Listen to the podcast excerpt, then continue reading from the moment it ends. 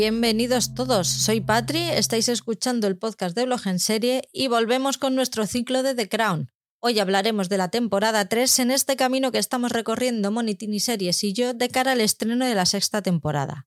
Os recordamos que será en dos partes, la primera llegará el próximo 16 de noviembre y la segunda y última el 14 de diciembre en la cuenta atrás de la Navidad básicamente. El 16 de noviembre está aquí ya, es esta semana, Mónica. ¿Qué tal estás? Hola, ¿qué tal, Patri? Eh, sí, ya no queda absolutamente nada. El jueves eh, se estrena la primera parte de la última temporada y nosotros hoy llegamos al, ecuador de esta serie, esta magnífica serie, eh, y encantadas de estar de nuevo aquí para compartir y comentar con spoilers esta temporada 3, que, con, novedades, con cambio de cast. Eh, y, bueno, aquí estamos para, para, dar nuestras impresiones sobre esta temporada. Siempre decimos lo mismo, pero qué buena es. es buenísima, increíble. Qué episodio. Y, conquista. Es que esta temporada tiene para mí el mejor episodio de, de toda la serie que es el de los mineros. Impresionante. Y, estaba, deseando, estaba deseando llegar a él, pero es que hay, hay muchos, hay muchas cosas. Como siempre avisamos, habrá spoilers, no solamente de la temporada, de temporadas anteriores y de, de temporadas posteriores, porque señores, esto es historia y es lo que hay. Eh, como estamos a, golpe de Google, pues a mí además se me van mucho las comparaciones, siempre se me van mucho a futuro y no, no prometo nada. Seguramente sacaré, sacaremos algo, ¿no? Claro, avisados están. Así que el que continúe se va a encontrar con, con todo, la verdad y todo lo que nos imaginamos sobre la verdad. Está pensado para que lleguemos con el resumen de la temporada 5, con los comentarios de la temporada 5, justo antes, unas semanas antes de que se estrene la segunda parte de la temporada 6. Así podemos hacer un, repaso a todo y hablar de la temporada 6 poquito después de, de la emisión para tenerlo todo fresquito. Qué curiosidad me da saber hasta dónde van a llegar. Sí, Ay, yo creo que lo tienen en bandeja. O sea, no pudo hacerlo mejor Elizabeth. Porque se murió justito, o sea que sí que si, si querían un mejor final no se lo podían haber imaginado, porque mira, pueden mostrar, realmente tienen la oportunidad de mostrar toda el arco de su vida, ¿verdad? Completo, así que vamos a ver qué hacen. A mí también me tiene muy curiosa ese, ese punto. Yo pensaba que le iban a dar incluso una temporada más para poder cubrir el, los años que le faltaban. No sé si hay alguna cosa tan destacable como los años anteriores en los últimos años de reinado de ella. Me da a mí que salvo la, la boda de Carlos y Camila y la de Guillermo y Catherine, hay poco más. El Reino Unido estaba, bueno, el Brexit, pero a lo mejor es que el Brexit necesitaba mucho. Otra temporada solo para el Brexit. Sí. Ay, vamos a, contar a los escuchantes dónde nos pueden encontrar. Ya sabéis que en Instagram tenemos dos cuentas, la de blog en serie, que es arroba blog en serie podcast, y la que lleva Paul, que es arroba fiber-series tv. En Twitter también nos podéis encontrar, somos arroba blog en serie pod. Twitter ahora es X, pero a mí que Elon Musk haya venido a cambiarme a mí la historia después de tantos años me la sopla, así que lo voy a seguir llamando Twitter. Estamos en Telegram también, son el, el enlace t.me barra blog en serie o buscándonos en la lupa de Telegram como blog en serie ahí aparecemos. Ya somos casi 100. Es un grupito pequeño, pero yo estoy encantada con que seamos poquitos porque así no hay saturación. Hablamos poco y realmente hablamos poco de series, pero bueno, sí que se va comentando, comentamos lo que vamos viendo y se, y se piden recomendaciones. Así que es un sitio interesante en el que estar, porque además subimos allí los enlaces antes que a cualquier sitio. De vez en cuando, cuando me acuerdo, hay alguna noticia que me apetece compartir, la comparto. O sea, no esperéis que sea un sitio súper fiable de información, pero bueno, ahí estamos para si queréis comentarnos cualquier cosa nosotros de manera directa. También está Mónica, está Paul, incluso está Alberto de Cultura Seriéfilo, a Miki Romero, tenemos también por ahí a PJ Cleaner, está nuestro querido Ivo, o sea que podéis hablar con muchos de nosotros. Y luego está el grupo de plataformas compartidas también en Telegram. Este enlace nos lo tenéis que pedir a nosotros para que os lo mandemos de manera personal para que no entre cualquiera y tener un poco el control de la gente que, vaya entrando, porque es un grupo en el que se utiliza para compartir plataformas, entonces se necesita un mínimo de compromiso por la gente para que tú adquieres un compromiso de pagar una cantidad de dinero con otras personas, entonces para tener eso un poquito controlado, han decidido las personas que llevan ese grupo que, que sea así, pero no hay ningún problema, vosotros nos los pedís y vosotros nosotros os damos el acceso. También está el Instagram de Mónica, arroba monitiniseries. No sé qué hacéis que no lo seguís ya, porque es una crack de series, ve muchísimas cosas, aunque ahora se me estaba quejando mucho de que ha tenido una semana muy liada. Yo la entiendo, porque hay semanas que se te complican y es súper difícil seguir, seguir el ritmo pero allí podéis encontrar todas las series que ve ella, incluso muchas adelantadas al estreno en España, con lo cual es perfecto para ir haciendo una prelista de las cosas que vayan a, llegar a España. Tiene un, gusto exquisito, así que serie que a ella le gusta, yo serie que me apunto para ver, que luego la vea o no, ya es otra historia, pero que, que va a mi lista de pendientes, eso seguro, Mónica. Ah, qué, bien, qué honor, pero sí, ahí voy dejando lo que voy viendo eh, y eso, esa cuenta nació como una pequeña lista de lo que iba viendo porque me empecé a convertir como influencer local, ¿sabes? Y la gente que me conocía me decía que hay que ver, que hay que ver. Y bueno, yo creé esta lista porque como veo tantas cosas también me olvidaba. Entonces dije, bueno, voy a crear esa lista. Y, y, bueno, la, la, cuenta fue creciendo y, y me sigue mucha gente, interactúo con mucha gente y es, es, es, muy bonito. Es verdad que mi cuenta a veces es un poco frustrante porque yo veo cosas que aún no se estrenaron en España, pero es como tú dices, pones te lo pones en la lista de pendientes y, ya cuando te lo estrenan en España, ya dices, ah, pues mira, si Mónica le gustó, a lo mejor a mí me gusta. Y, y nada, yo, yo, disfruto mucho con, con, esta, con esta interacción además.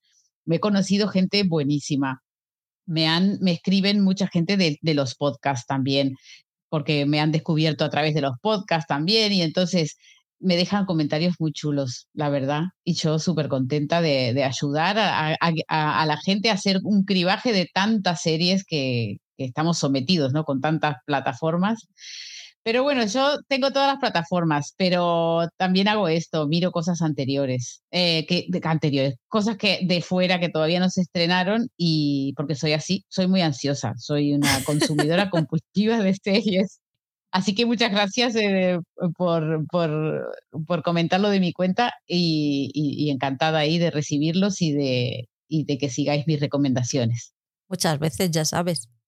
También os recordamos que nos podéis dejar cariño. El cariño es súper importante en la vida, hay que sentirse bien y con el prójimo, así que nos podéis dejar comentarios en iVoox y Spotify, estrellas en Spotify y en Apple Podcast, el corazoncito de iVoox que nos da la vida.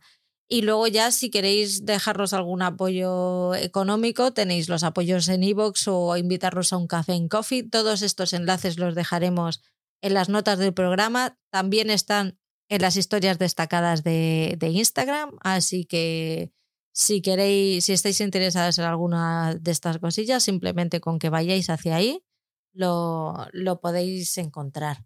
Esta vez hemos tenido dos comentarios de, de Patri y Mónica en el podcast anterior.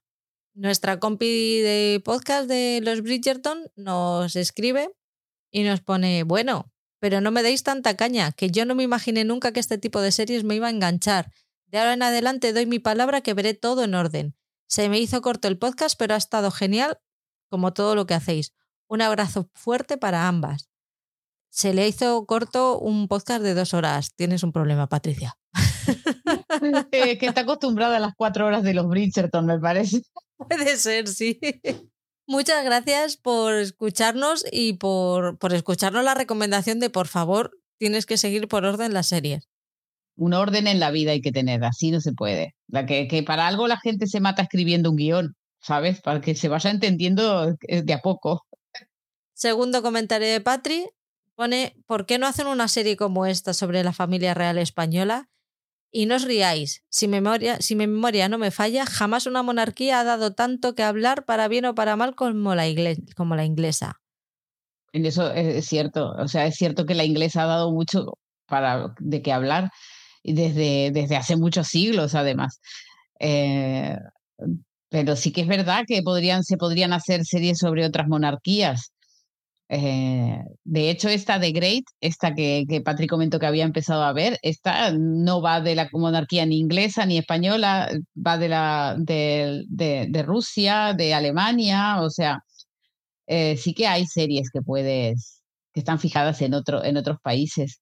Y bueno, la española, pues yo soy bastante ignorante sobre la monarquía española, la verdad, pero supongo que hay mucha chicha también. Pero la, como sociedad no estamos preparados para una serie como The Crown. No, si no somos capaces de que nos lleve, de llevarnos la contraria, de que alguien piense diferente a nosotros, imagínate una serie en la que se saquen todos los trapos sucios y no sucios. Yo tengo familiares monárquicos que están ofendidísimos porque eh, Juan Carlos esté en Dubái, que está en Dubái, que no está en la cárcel, que esté en Dubái y que no pueda volver a España por, por ladrón y por delincuente, entonces, si con esto nos echamos las manos a la cabeza, imagínate ver una serie de este tipo. Este país no está preparado para eso. No tenemos la suficiente madurez como país para enfrentarnos a una serie de este tipo. Bueno, porque también eh, eh, también creo que va en el carácter de los ingleses, de los británicos, ser muy autocríticos. Eh, entonces, tal vez ellos sí que están preparados para, para esto, que era historia viva, porque esta serie salió cuando la reina aún vivía y, y, y, bueno, y su, y su sucesor sigue vivo y es rey ahora del Reino Unido. Y entonces sí que es verdad que ellos tienen esa característica, ¿no? De, tanto cuando hacen humor, también se auto, se auto agreden muchas veces, porque realmente, mm, eh, realmente representan muy bien lo que es la realidad de la sociedad británica. Y bueno, ellos sí que tienen ese ejercicio hecho y por eso creo que, que también se hizo posible que, que, que, una empresa como Netflix pueda hacer eh, una serie tan, que se meta tanto en la vida de, la, de, la, monarquía, ¿no? Que obviamente la monarquía siempre va a negar que eso es cierto y que las cosas fueron así. Porque no nos vamos a olvidar que esto es un guion que se, que se escribió y, que mucho tiene que estar ficción, que, que seguramente es, mucho ficción, pero, pero que también debe estar, yo estoy segura que, que está basado en, en, declaraciones, en entrevistas que se dieron después de parte de los que trabajaban allí con ellos, ¿no? Con la familia real, hubo muchos topos, hubo mucha, mucha, mucha gente que salió a hablar y entonces, claro, esto es el emporio de un guionista. Dijo, me voy a sentar a escribir esto eh, como sea. y, y por suerte lo hizo, porque hizo una de las mejores series de la historia, la verdad, señor Peter Morgan. Qué crack, ¿eh? super crack. Hay una entrevista que dio hace poco, que igual la traduzco porque la tengo ahí en, inglés, eh, eh, que no la quiero, no quiero desvelar nada todavía, porque me la leí toda, porque claro, no llegamos al punto del estreno de la serie. Pero, pero qué bueno que le explica así las razones de por qué, porque hubo algunas críticas de por qué no sale tal tema y tal otro, pues él da sus razones allí. Más adelante mm, vamos a hacer un resumencillo de esto antes de que empiece la última parte de la temporada. Sí, seis, y, la verdad es que te puede conformar o no lo que dice, pero por lo menos da, da su explicación. Eso es interesante, ¿no? Luego cada uno, pues desde el punto de vista, desde su punto de vista, crea una historia. Para mí esta serie tiene mucha crítica, pero también tiene mucho eh, lavado hacia la, hacia la corona, con lo cual, bueno, es que te puedes quedar con lo que quieras. Mm, supongo que los monárquicos se quedarán con la parte buena de la reina y los que no somos monárquicos, pues entendemos el punto de vista de la reina, pero nos convencerá más cuando le da palos a, la corona. Esto, es como todo en la vida, cada uno se queda con la parte que, que le interesa. Claro, lo ves con tus tus gafas, ¿no? De la vida. O sea, tú tienes ese filtro, el filtro de que si eres monárquico o no, o que si eres de una clase privilegiada o no. Entonces, claro, eh, lo que a mí me parece brutal de la serie es que gente como gente normal y común logre empatizar eh, con, estos personajes que al final, a pesar de ser de una clase súper privilegiada y, que solamente por la, ridiculez de nacer de quien nacieron tienen derechos que nosotros, el resto de los mortales no tenemos y encima se supone que tienen contacto con Dios. Y, todo esto, eh, claro, hace que te, a, pesar de eso que dices, esto todo es ridículo, yo no tengo por qué sentir pena por esta persona, sin embargo, son seres humanos y lo muestra también a la parte humana, eh, que, realmente te conquista, te conquistan los personajes. Puedes estar de acuerdo, no, lo que sea, pero son personajes eh, que valen la pena eh, observar. Es una serie que pienses lo que pienses, estés a favor de lo que estés, no puedes, o sea, no debería crear ampollas y debería crear incitación de ningún tipo ya te digo yo que una serie así aquí en España crearía... Mm, estás viendo cómo está la actualidad ahora en las calles de Madrid, ¿no? Pues algo parecido. Lamentable. Es triste, pero así somos. Esta, vamos a, volvamos a la, a la tercera temporada. Eh, estos 10 episodios cubren desde el, primer, desde el inicio del primer mandato de Wilson a la celebración del jubileo por, el, por los 25 años de reinado de la reina. Son ahí unos cuantos añitos en los que pasan cositas. Ya empezamos a ver cosas que nos empiezan a, a sonar, ¿verdad? Sí, más conocidas, más actuales, sí, sí. Primera temporada de Olivia Colman como Isabel II con Tobias Menzies haciendo un papel de Duque de Edimburgo que me enamora. A mí este señor como Duque de Edimburgo me tiene... Ya, ya me gustaba Matt, Smith, pero es que Tobias Menzies igual. Elena Bonham Carter como, como la princesa Margarita y Josh O'Connor como Carlos de Inglaterra, que vamos a... Yo con este señor tengo un problema. a ver. Me enamora. O sea, es que su Carlos de Inglaterra me, me vuelve loca. Sobre todo antes de que aparezca Camila, es que me, es que me, me gana. me, me gana, no puedo evitarlo. Lo hace muy bien, lo hace muy bien y es eso, te logras empatizar con Carlos, o sea. Sí, tío. Sí. Es que, es que me da mucha rabia. Es que te da rabia, pero claro, lo hace tan bien. Parece que nació para este papel, ¿verdad? Sí porque el, hasta el gesto físico medio encorvado, encorvado hacia adelante, esa, mirada, eh, sí, sí, eh, de verdad, hasta, hasta físicamente se parece bastante al verdadero. Ah, me parece genial como lo hace este chico, fue como el gran descubrimiento de, de, este actor. Y Olivia Colman, que es que es que de Olivia Colman no se puede decir nada malo. Es que no. es que todo lo que hace lo hace bien esta señora. ¿Cómo puede ser? Eh, no, es increíble, es, es, es una diosa, es, es, mi diosa, es una de mis diosas preferidas de, de la actuación, la verdad. Ella eh, le da como otra impronta, ¿verdad? a, la, a esta Elizabeth ya está un poquito bastante más madura en la vida y en, y como, y en, y en su papel como, como, como reina.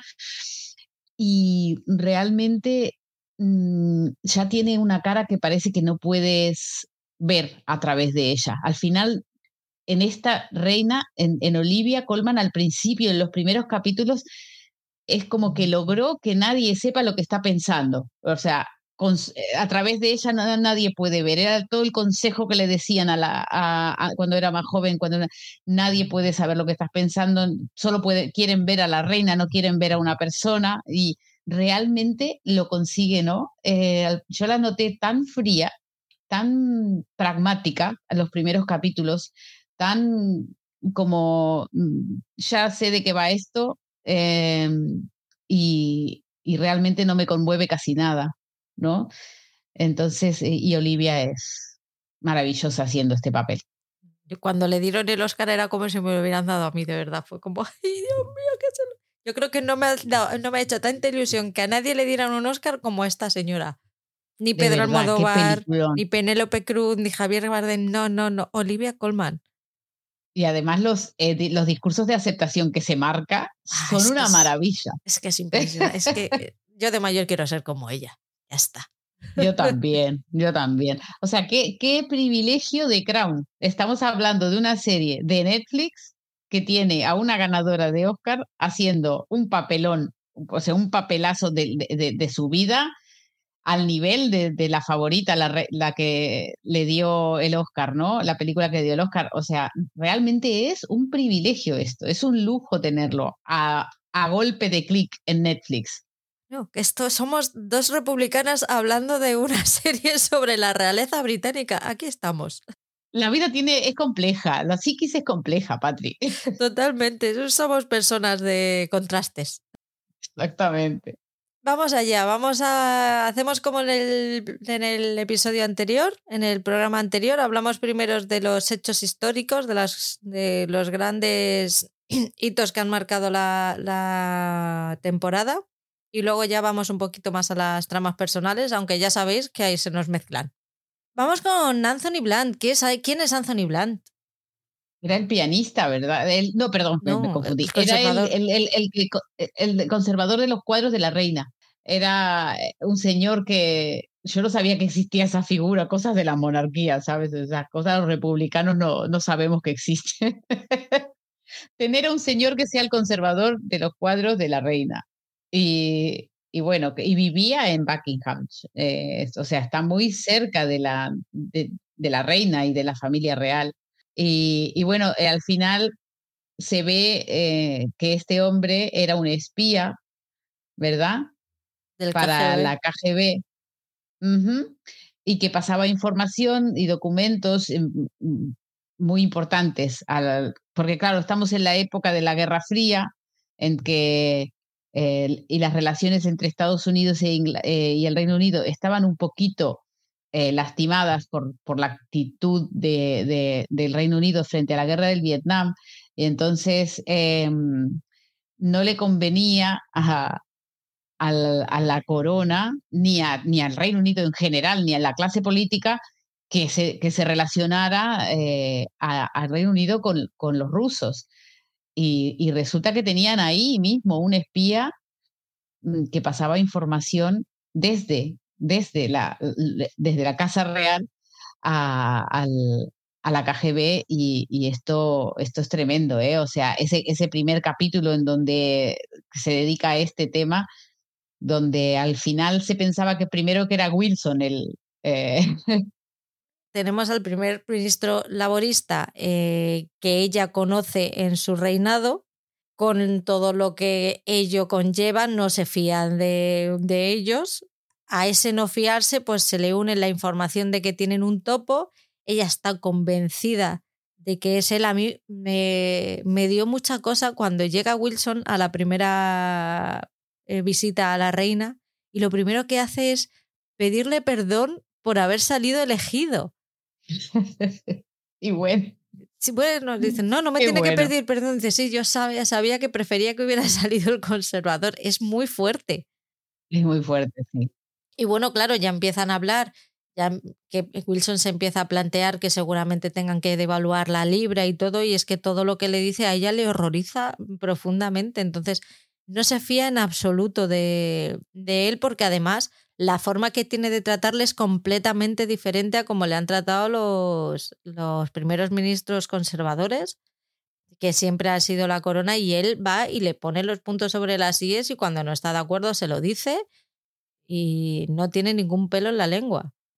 E-, es, es otro tipo de, de, persona, otro tipo de perfil totalmente. Una cosa que me gustó mucho de, de, de este de Wilson y de, su, de su mandato, y es que cada vez que se lo veías en las reuniones del partido, eh, había un montón de mujeres en esa mesa opinando y, dando su y dando su opinión y haciendo pesar su opinión y haciendo valerla y eh, eh, entonces me encantaban esas mesas, que, si nos acordamos de, lo, de las mesas anteriores, de reuniones de partidos del conservador, eran todos señores, las mujeres solo eran secretarias eh, que traían el café y aguantaban el humo de esos señores, pero mm, a ti me encantó porque vi un papel de la mujer mucho más eh, activo, mucho más presente en las decisiones importantes y, bueno, este personaje, este presidente, primer ministro, la verdad es que, que, causó una impresión en, en, Elizabeth. Al principio era un poquito así como, no sé con qué me voy a encontrar,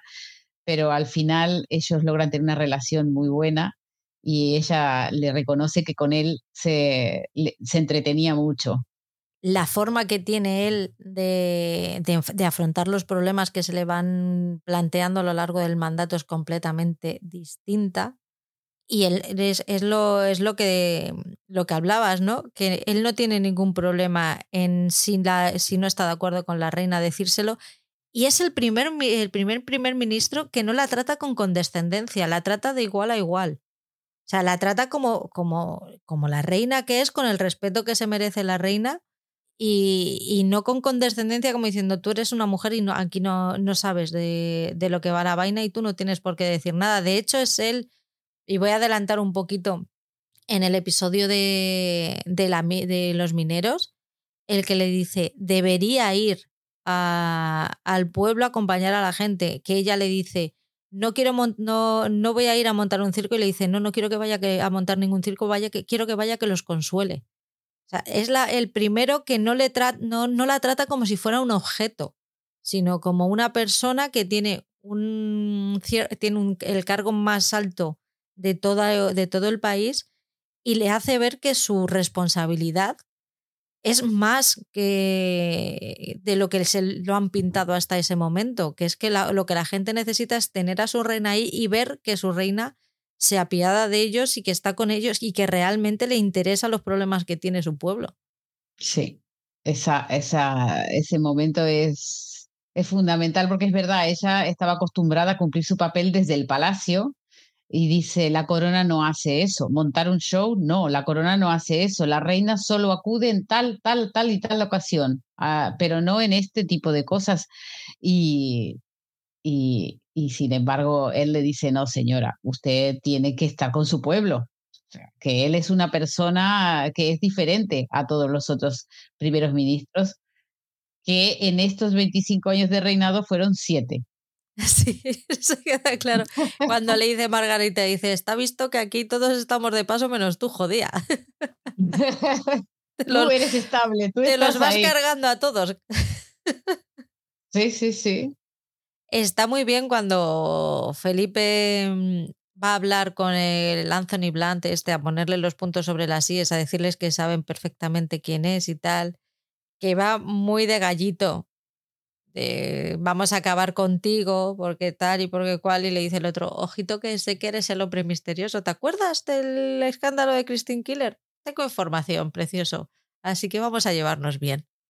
Sí, sí, guapito. Sí, sí, le dice, tú tranquilito en tu lugar y te callas y me aguantas hasta que me, hasta que me jubilo. Sí, sí. Claro, es que la información es poder en ese, en ese ámbito, como en la política y como en todo, ¿no? Pero claro, eh, sí, a mí me, me, me, gustó ver como a Philip, que es muy gallito, es muy de, creerse que lo que puede todo, es omnipotente, eh, se lo pusieran en, en, el lugar. Al final ese escándalo se sigue, le sigue controlando la vida. De hecho, durante toda la temporada a Philip se le va poniendo está mucho más tranquilo, es, ya sabe cuál es su lugar, lo ha aceptado, lo hace con gusto ya, ya no, ya no se pelea por, por lo que sabe que no va a conseguir, pero sí que todavía tiene algún momento de, de frustraciones que poco a poco va, la vida le va poniendo, le va, le va calmando esas poquitas cosas que tiene ahí que todavía piensa que, que puede sacar los pies del tiesto, que podría haber a, llegado a más, la vida poquito a poco le va, le va bajando del pedestal. La relación que tiene con el deán, eso que no se nos olvide comentarlo porque es un momento muy, muy interesante. Muere Churchill. Parecía que no se iba a morir nunca, que ese señor iba así. Porque ya estaba jodido cuando dejó, cuando dimitió, pero aguantó bastantes años después el jodido, ¿eh? Madre mía, incombustible. Sí, sí. No sé qué, qué comen en Inglaterra, pero viven 100 años. sí, sí. Murió en el 65 y él dimitió en el 55. Aguantó 10 años más y yo, yo ya le veía que estaba pachopez. Sí, estaba hecho polvo, le habían dado no sé cuántos strokes, o sea, estaba ahí el señor, pero mira cómo aguantó. Sí, sí, y bueno, ahí, ahí en, el, en la escena en que Elizabeth se despide de, de, Churchill, le dice, ¿no? Algo así como, tú fuiste mi mentor, me acompañaste cuando más te necesitaba, o sea, hay un reconocimiento ahí eh, a la figura de Churchill que, que bueno, que, que siempre va a estar eh, en, su recuerdo, ¿no? El del de Elizabeth, porque es verdad que ella era una niña insegura, inexperta y él, más, él más o menos la ayudó a, a, enfrentar lo que se le vino. Y también fue un poco la, la, promesa que le hizo a su padre, el no dejarla sola. Eh, y el momento de la reprimenda cuando le dice, creo que ya no tengo nada más que enseñarte, porque ya me has pillado el momento en el que se da cuenta de que ya no es una niña maleable y que ya no la puede engañar, que ya sabe, ya ha cogido las riendas. Yo creo que este episodio, o sea, este momento también la ayuda a ella, nos ayuda un poco, la pone en contraposición en lo que significó Churchill para ella, el respeto que la tenía y el cariño que le tenía, y de repente encontrarse con Wilson, que es una persona que le genera muchas dudas, pero porque la hace estar muy. No, no le termina de pillar el punto y la hace sentirse incómoda por eso, porque no sabe bien por dónde le va, le va a salir. Siempre está pidiéndole cosas que hasta entonces los primeros ministros conservadores, por exceso de, mm, de respeto o porque tienen más claro lo que es la corona y que y están a favor de ello a como de lugar, nunca le han puesto en los aprietos que a lo mejor un laborista sí que le va a poner, porque si algo queda claro de Wilson es que él no va a proteger a la corona a cualquier precio. Él sabe perfectamente que él depende de los votos de los ciudadanos y si para seguir en el poder tiene que poner en un brote a la monarquía, la va a poner. Sí, sí. Así que Elizabeth otra vez ahí pisando el lodo se, movedizo, a ver, a ver qué pasa, pero, pero está bien, es un nuevo desafío que la hace crecer mucho como reina también, porque cuando tiene que luego tomar ciertas decisiones que van a, a favor de, de, respetar la democracia y de los votantes, lo que eligieron los votantes, lo hace. Mm. Sí, bueno, ahora llegaremos a ello, pero no lo hace porque sí tampoco. Está bien también porque nos enseña lo que, lo que es el socialismo a los ojos de la monarquía.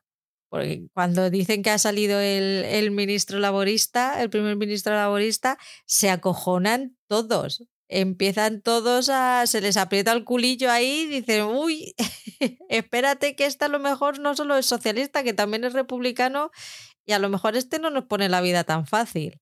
Sí, sí, le cambian las fichas, ¿no? Cambian, le cambian el juego. hasta ahora estaba la, monarquía acomodada con, eh, con conservadores que, están a favor de, su existencia, pero los socialistas eh, tenían otras ideas.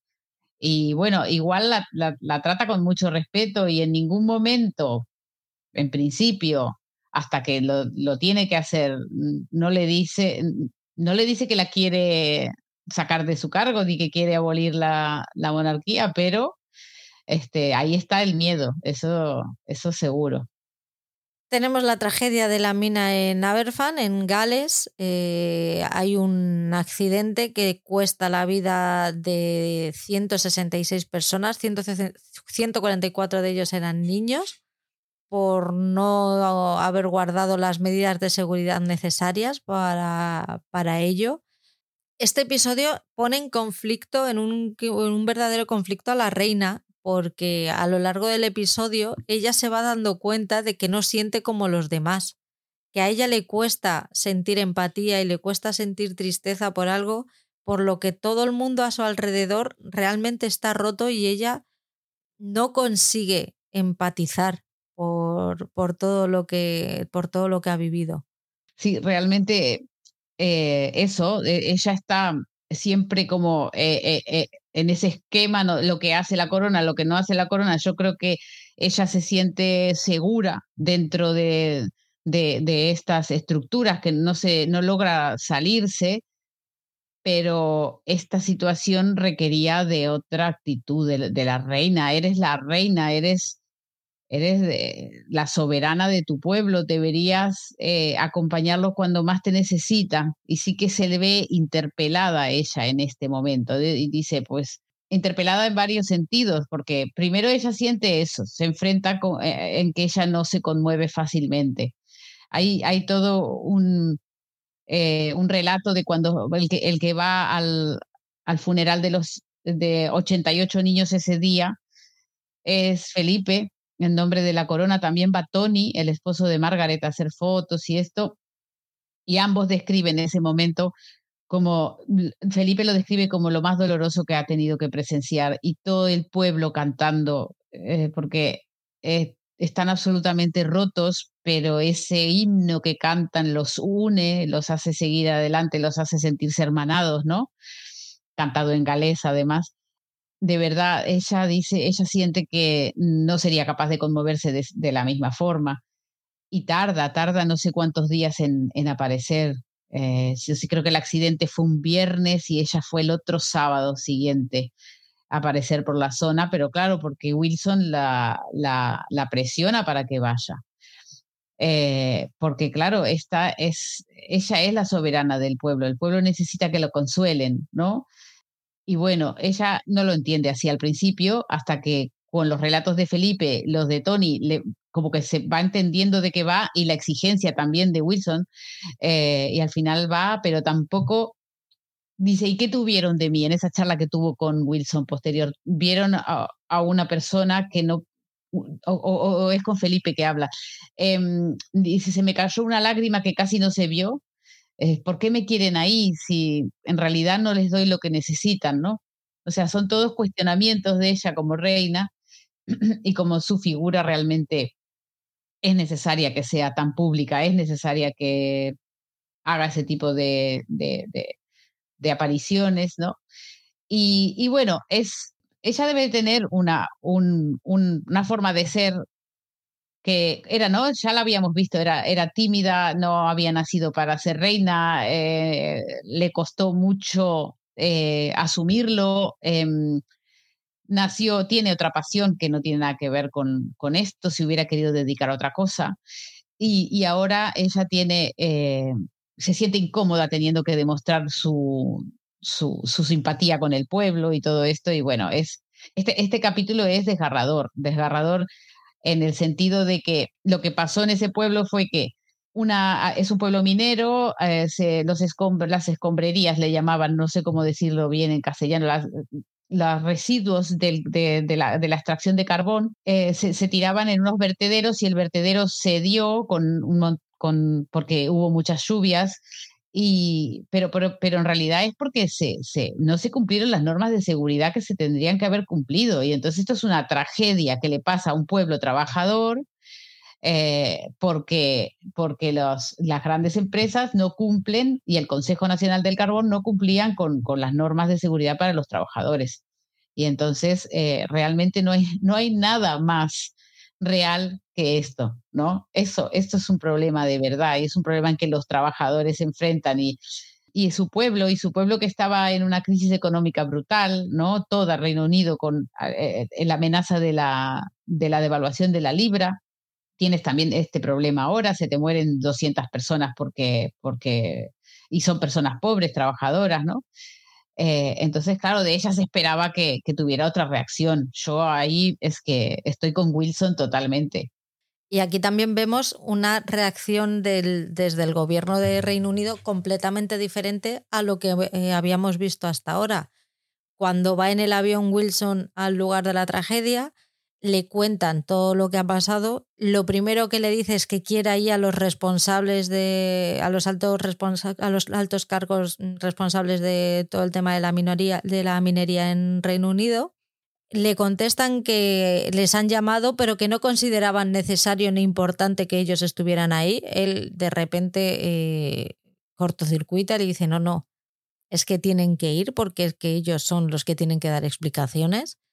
Y es ahí también cuando al final la reina accede a ir porque llega un momento en el que Wilson ve que se le están yendo las cosas de la mano y él dice que por ninguna bajo ningún concepto va a, comerse el un marrón que no le, que no le corresponde y pone a la, a la, reina, mandan, me parece que un comunicado, los de su gobierno, la gente de su partido, a, a, la prensa diciendo que es la reina, que la reina está declinando ir porque llega un punto en que la opinión pública ya se pone nerviosa, quiere que vaya la reina, todos los, toda la responsabilidad recae sobre él y es su, su partido. Él intenta proteger a la reina, pero su, su partido dice que bajo ningún concepto que no que no van a comerse ese marrón por ella y son los que le escriben a la reina a, a, los periódicos diciendo que es ella la que se está la que se está negando a ir. Es algo muy es muy distinto es algo completamente diferente a lo que hemos visto hasta ahora que siempre todos los primeros ministros la protegían y este señor no la protege. No. Y la prensa la, la acusa de de, falta de interés y cuidado y desatención a la clase trabajadora. Y es que, por eso es que, señora, es que se te están muriendo la gente y esa es la gente que te, que te sostiene. Tú te debes a ellos también, tú eres su soberana. O sea que, sí, sí, es, es, verdad este cambio de... y esa, esa exigencia desde la clase política diferente. como diciéndole, bueno, señora, usted tiene que estar a la altura de, la situación. Hay momentos en que no vas a poder eh, escabullirte en un castillo, o en Escocia, o en los caballos, ¿sabes? O sea, no, aquí te estamos necesitando. Eh, en ese sentido, yo a ella la veo como, como que, bueno, aceptó todo lo que le dijeron que tenía que aceptar en su vida y se lo impusieron, no sé qué, bueno, y, hace lo que, lo que hace lo mínimo, ¿sabes? Me parece como que hace lo que a ella le queda cómodo, que es no aparecer firmar todo lo que le dicen que tiene que firmar, los secretarios le hacen los discursos, eh, ¿no? Y, como que es muy pasiva su actitud. Y luego la última conversación que tienen Wilson y ella ya en el palacio, después de la, de la reunión, que están hablando y ella ya llevaba todo el, todo el episodio barruntando, pues que ella no siente como los demás y ella se lo dice, que piensa que hay algo mal en ella, porque todo lo que han sentido los demás, todos los sentimientos que le han descrito los demás que han sentido, ella no ha sido capaz de sentirlos, ni siquiera de llorar, y que, que, se, que, que la cuesta mucho transmitir algo que realmente ella no, eh, no cree, no siente. Y ahí es cuando Wilson le dice, bueno, yo prefiero fumar en puro que en pipa, yo no he trabajado, no he hecho un trabajo manual en mi vida, siempre ha sido trabajo de oficina, pero nuestro trabajo es eh, transmitir a la gente lo que ellos necesitan y no lo que, nos, lo, que nosotros realmente somos. Que yo creo que ese es el momento en el que ellos dos empiezan a entenderse de verdad y empiezan a construir la relación sincera que realmente llevan ya hasta, hasta esa última conversación antes de que Wilson dimita en su siguiente legislatura. Sí, sí, eh, es, es, es, tal cual eh, es, esta relación entre, entre ella. A mí me gustó mucho esa conversación cuando le dice, cuando le aconseja que vaya y, y, pero le dice, esto no es, esto es Gales, no es Inglaterra, le dice. Por lo tanto, demostrar emociones no es un error, es lo que se espera. ¿Sabes? Este, Claro que ella está entrenada para no demostrar emociones y también el carácter inglés es muy así. Y, Wales o Gales es una zona muy diferente donde ya ves toda la gente se apoya, todos, todos a uno. Entonces ella no estaba acostumbrada ¿no? a esto, pero es que me encantó eso. This is not England, le dices. o sea que hay que demostrar emociones, es lo que está bien demostrar las emociones.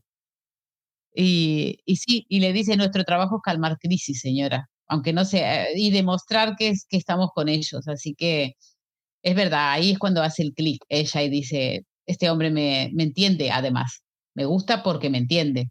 Sí, y yo creo que para ella forma parte para su crecimiento personal el que, claro, hasta ahora se ha rodeado de señoros eh, para los que lo primero era la estabilidad económica del país y de repente este señor le dice, ojito, que es que ser soberano de un país no es solamente preocuparse por su economía, es que también te tienes que, preocupar por las personas.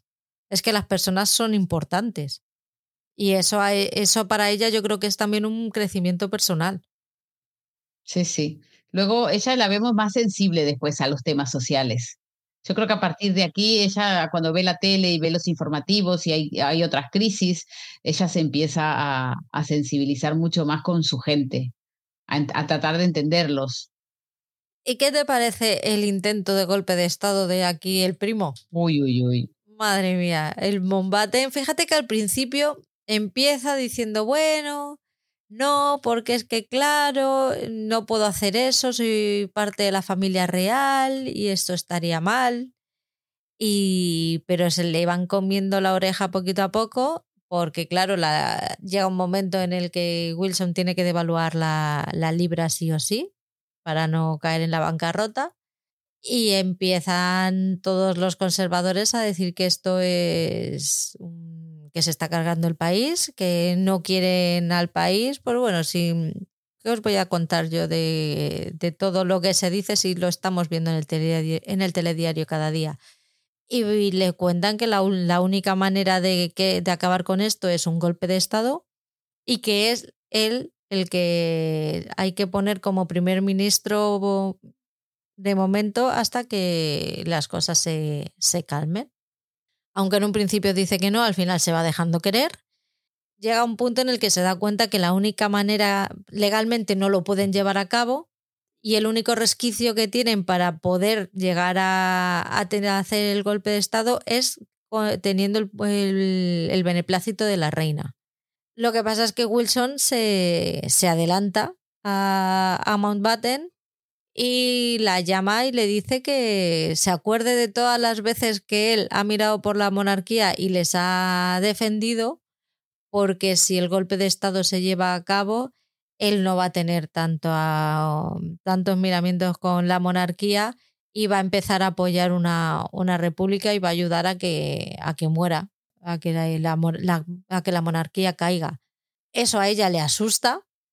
Y cuando llega la, la llamada de Mount... No, no llega la, llamada de Mountbatten porque vuelve, ella es cuando está en Texas y cuando vuelve pide hablar con él y es él eh, cuando él llega feliz y contento, súper convencido de que va a conseguir el apoyo de la reina, se encuentra con que no, la reina quiere mantener la, democracia y la constitución, que Mountbatten se lo toma como una defensa a Wilson y dice, no te equivoques, que yo lo que quiero es mantener la estabilidad del, país y mantener la democracia y la constitución.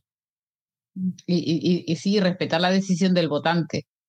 Pues a mí me pareció un capitulazo ese, ¿no? O sea, qué increíble cómo era, fue, esto se, lo, lo hicieron Mm, la prensa de la oposición al gobierno de Wilson eh, y en esos tipos de reuniones en que gente poderosa, por ejemplo, los dueños de los medios de comunicación, eh, militares, o sea, siempre una gran eh, alianza. ¿Qué, cosas buenas salen de esas alianzas?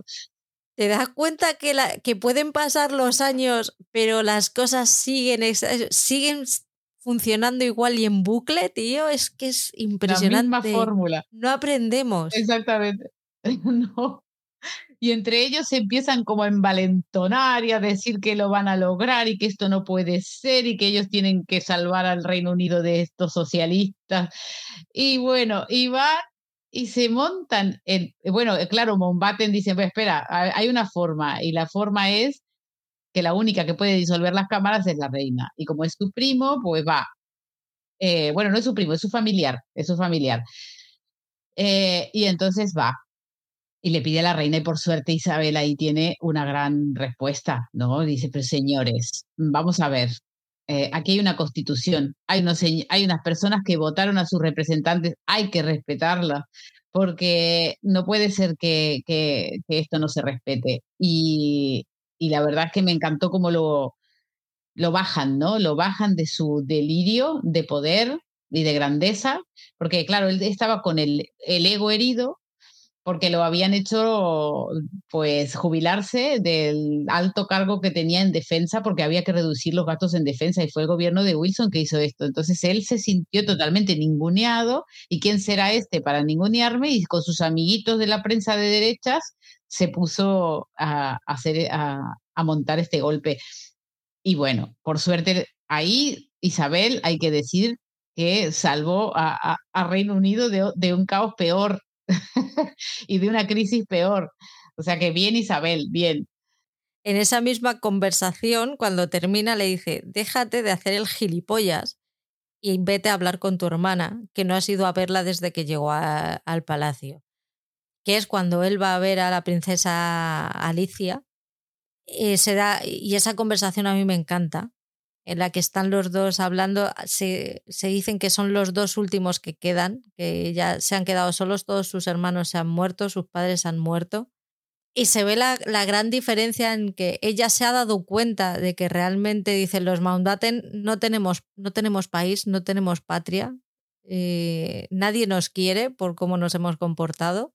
Y él dice, no, no, yo sí tengo, yo soy, yo soy inglés, este pueblo a mí me, me lo ha dado todo y me rompe el corazón el ver cómo se está desmoronando.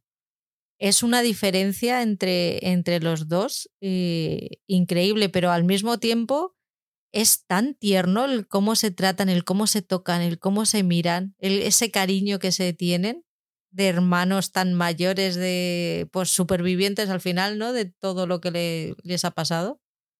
Sí, es, es, es interesante esa conversación. Em, y, de verdad que están dos hermanos que terminaron en una posición totalmente opuesta, ¿no? Ella sirviendo al que, al que lo necesita de una forma muy humilde y, él, eh, pues, eh, todopoderoso en los altos cargos de, de, Reino Unido. Y bueno, y esa, y esa reunión es, es muy tierna, sí. ¿Y el hombre llegó a la luna? Y el hombre llegó a la luna. 1969, si mal no me acuerdo. En julio, sí. ah, mira. Pues sí. Y esto trae una, trae toda una crisis a Felipe, ¿no? Sí, lo pasa, lo pasa mal el. Madre mía, es que. Vamos a contarlo por, por orden, pero es que el, el, chasco que se lleva al final del episodio es que me da una penita el pobre. lo ve como. Yo creo, los ve como superhéroes. Para él son superhéroes que están consiguiendo hacer algo por el, por el mundo que realmente va a servir para algo. Y, yo, está todo el rato en esa dicotomía en la que, fíjate ellos lo que están haciendo por el mundo, el paso tan importante que están dando para la humanidad. Y yo aquí, que lo único que hago es leer discursos que me, que me escriben y voy a saludar a gente que me, interesa, que me interesa menos infinito, que es que realmente me da igual lo que les pase en su vida. Sí, sí, sí. Se siente totalmente inútil. Se compara con estos chicos, que bueno, los tres astronautas que llegaron a la Luna, pues los hacen hacer una gira por 20 países. Eso yo no lo sabía, lo aprendí aquí. ¿Cómo lo romantiza? Cómo lo romantiza, porque él se piensa que, bueno, hay súper inteligentes y superhéroes y hicieron algo que realmente eh, es tan importante para la humanidad y de repente son, se encuentra con tres críos que están disfrutando del éxito como cualquier otro, que les llama la atención el palacio, que le en esa reunión que él pide, que es un poco patético, ¿verdad? Todo lo de Philip en este capítulo, porque él está nervioso, se prepara las preguntas, pidió 15 minutos a solas con ellos porque de piloto a piloto, ¿no? Porque él quiere, quiere pertenecer a algo, ¿no? Y, y, al final ve que son tres chicos que y le cuentan la verdad. Que han ido a hacer su trabajo. Exactamente, estaban haciendo un trabajo. Dice, mira, estaba tan ocupado yo en haciendo mi trabajo que casi que no disfruté del momento porque tienes eh, pocos momentos en que, tiene, en que puedes realmente mirar a la Tierra, ¿sabes? Desde la Luna, porque tienes tanto trabajo que hacer y nada, se decepciona bastante y además también hay un salto generacional entre los, hay una brecha generacional entre, entre los pilotitos, pilotitos, digo yo, los primeros que fueron a la Luna, pero entre estos chicos y él, que a ver, señor, asuma ya su edad, que es un señor. me dio mucho, me dio mucho cringe eh, esta, esta, esta, este, este capítulo de, Felipe, esta, esta, esa faceta de él de querer pertenecer, de querer sentirse igual, ¿no? E, era como el padre, podía haber sido el padre de estos chicos y, y claro, él se siente vacío. También es un poco la actitud esta que tenemos nosotros cuando vemos algo, cuando vemos a un presentador de televisión, a un actor, a alguien que nos parece que está haciendo algo que nosotros admiramos, que realmente te das cuenta de que al final todos somos personas normales y corrientes con nuestras cosas, que no siempre tienes que ser, que no siempre esa persona es súper agradable, no siempre esa persona es lo que, te, lo que te está transmitiendo. Y es un poco el chasco que se lleva al ver que detrás de eso hay, sí, son astronautas, sí, han conseguido llegar a, a la Luna, pero son simplemente unos ingenieros que estudiaron una carrera y que están haciendo su trabajo sin más. ese romanticismo que le saca él de, bueno, ¿y qué pensaron cuando estaban ante esa inmensidad? Pues mire, señor, estaba pensando en que la nave no se me estrellara contra la luna, básicamente para poder volver a mi casa otra vez. Y claro, e, es, es un poco lo que dice lo que dice Elizabeth, o sea, que seguramente vamos a tocar más adelante este tema, pero hay un capítulo en donde se hace un documental sobre la familia real y, y al final ella, ella al final dice es que no quieren vernos, no quieren ver cómo somos, quieren idealizarnos, quieren mm, que haya misterio alrededor nuestro, porque si no, nos convierte en humanos igual que ellos y entonces eso deja de tener su encanto. y bueno, pues eh, a Felipe le pasó un poco lo mismo, pero sobre todo le viene como le viene como esta crisis existencial de para qué sirvo, me aburren los, me aburren los discursos que tengo que hacer obligado en lugares cutres, en, abajo de la lluvia. Entonces, eh, él está buscando, ¿verdad?, el sentido de su vida. Es verdad que Felipe está mucho más tranquilo que los primeros 10 años de matrimonio, pero necesita aquello tal vez que él encontraba en la diversión, en el exceso, ¿no? En las salidas, en las prostitutas, etcétera tal vez ahora que se recondujo esta parte, siente ese, vacío existencial. Sí, no tiene con qué llenarlo. Supongo que si realmente los pilotos eh, cuando volvieron de la luna eran así, yo creo que también es algo que aprendes a reconocer con el tiempo, ¿no? Has que, has llegado a la luna, que has sido la única, has sido las únicas tres personas que, que han conseguido eso es algo, es un reconocimiento que al final solamente te lo da la edad. Tú cuando haces algo normalmente no sueles ser consciente y es el tiempo el que te pone la perspectiva, ¿no? Y pues eso, al final es que eran tres chavalines. Eran tres chavales, sí. Y además, como obviamente en Estados Unidos todo se convierte en exitoína, capitalismo, esto hay que venderlo, los llevamos de gira, a lo mejor, o sea, los convirtieron en ídolos y eran personas normales, eh, que probablemente para llegar a donde llegaron fueron unos nerds toda su vida, ni siquiera no serían populares en el cole, ¿sabes? es que... y sin embargo, de repente, ¡pum! Los exponen y los ponen en el escenario, los venden y, bueno.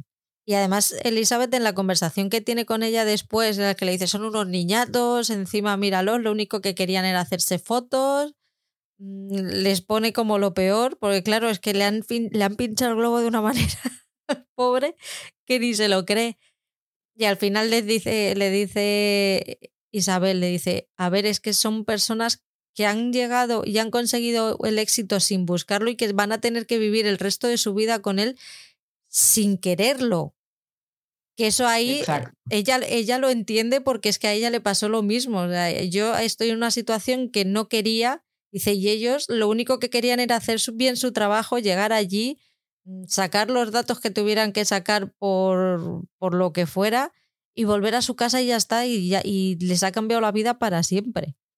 Como ella se identifica con ellos y los entiende mucho más él es como un poco ingenuo y, y, y, como que está este recién está cayendo del árbol, o sea, no, no está maduro, o sea, me parece que ella en eso le lleva mucha ventaja, en asumir lo que le tocó y en su posición en, en la vida y, y, ya está, pero él recién ahora a esta edad está empezando a, a elaborarlo. Todo lo que negó en los primeros años, pues al final lo tiene que asumir. Tarde o temprano lo tiene que asumir, lo que hay.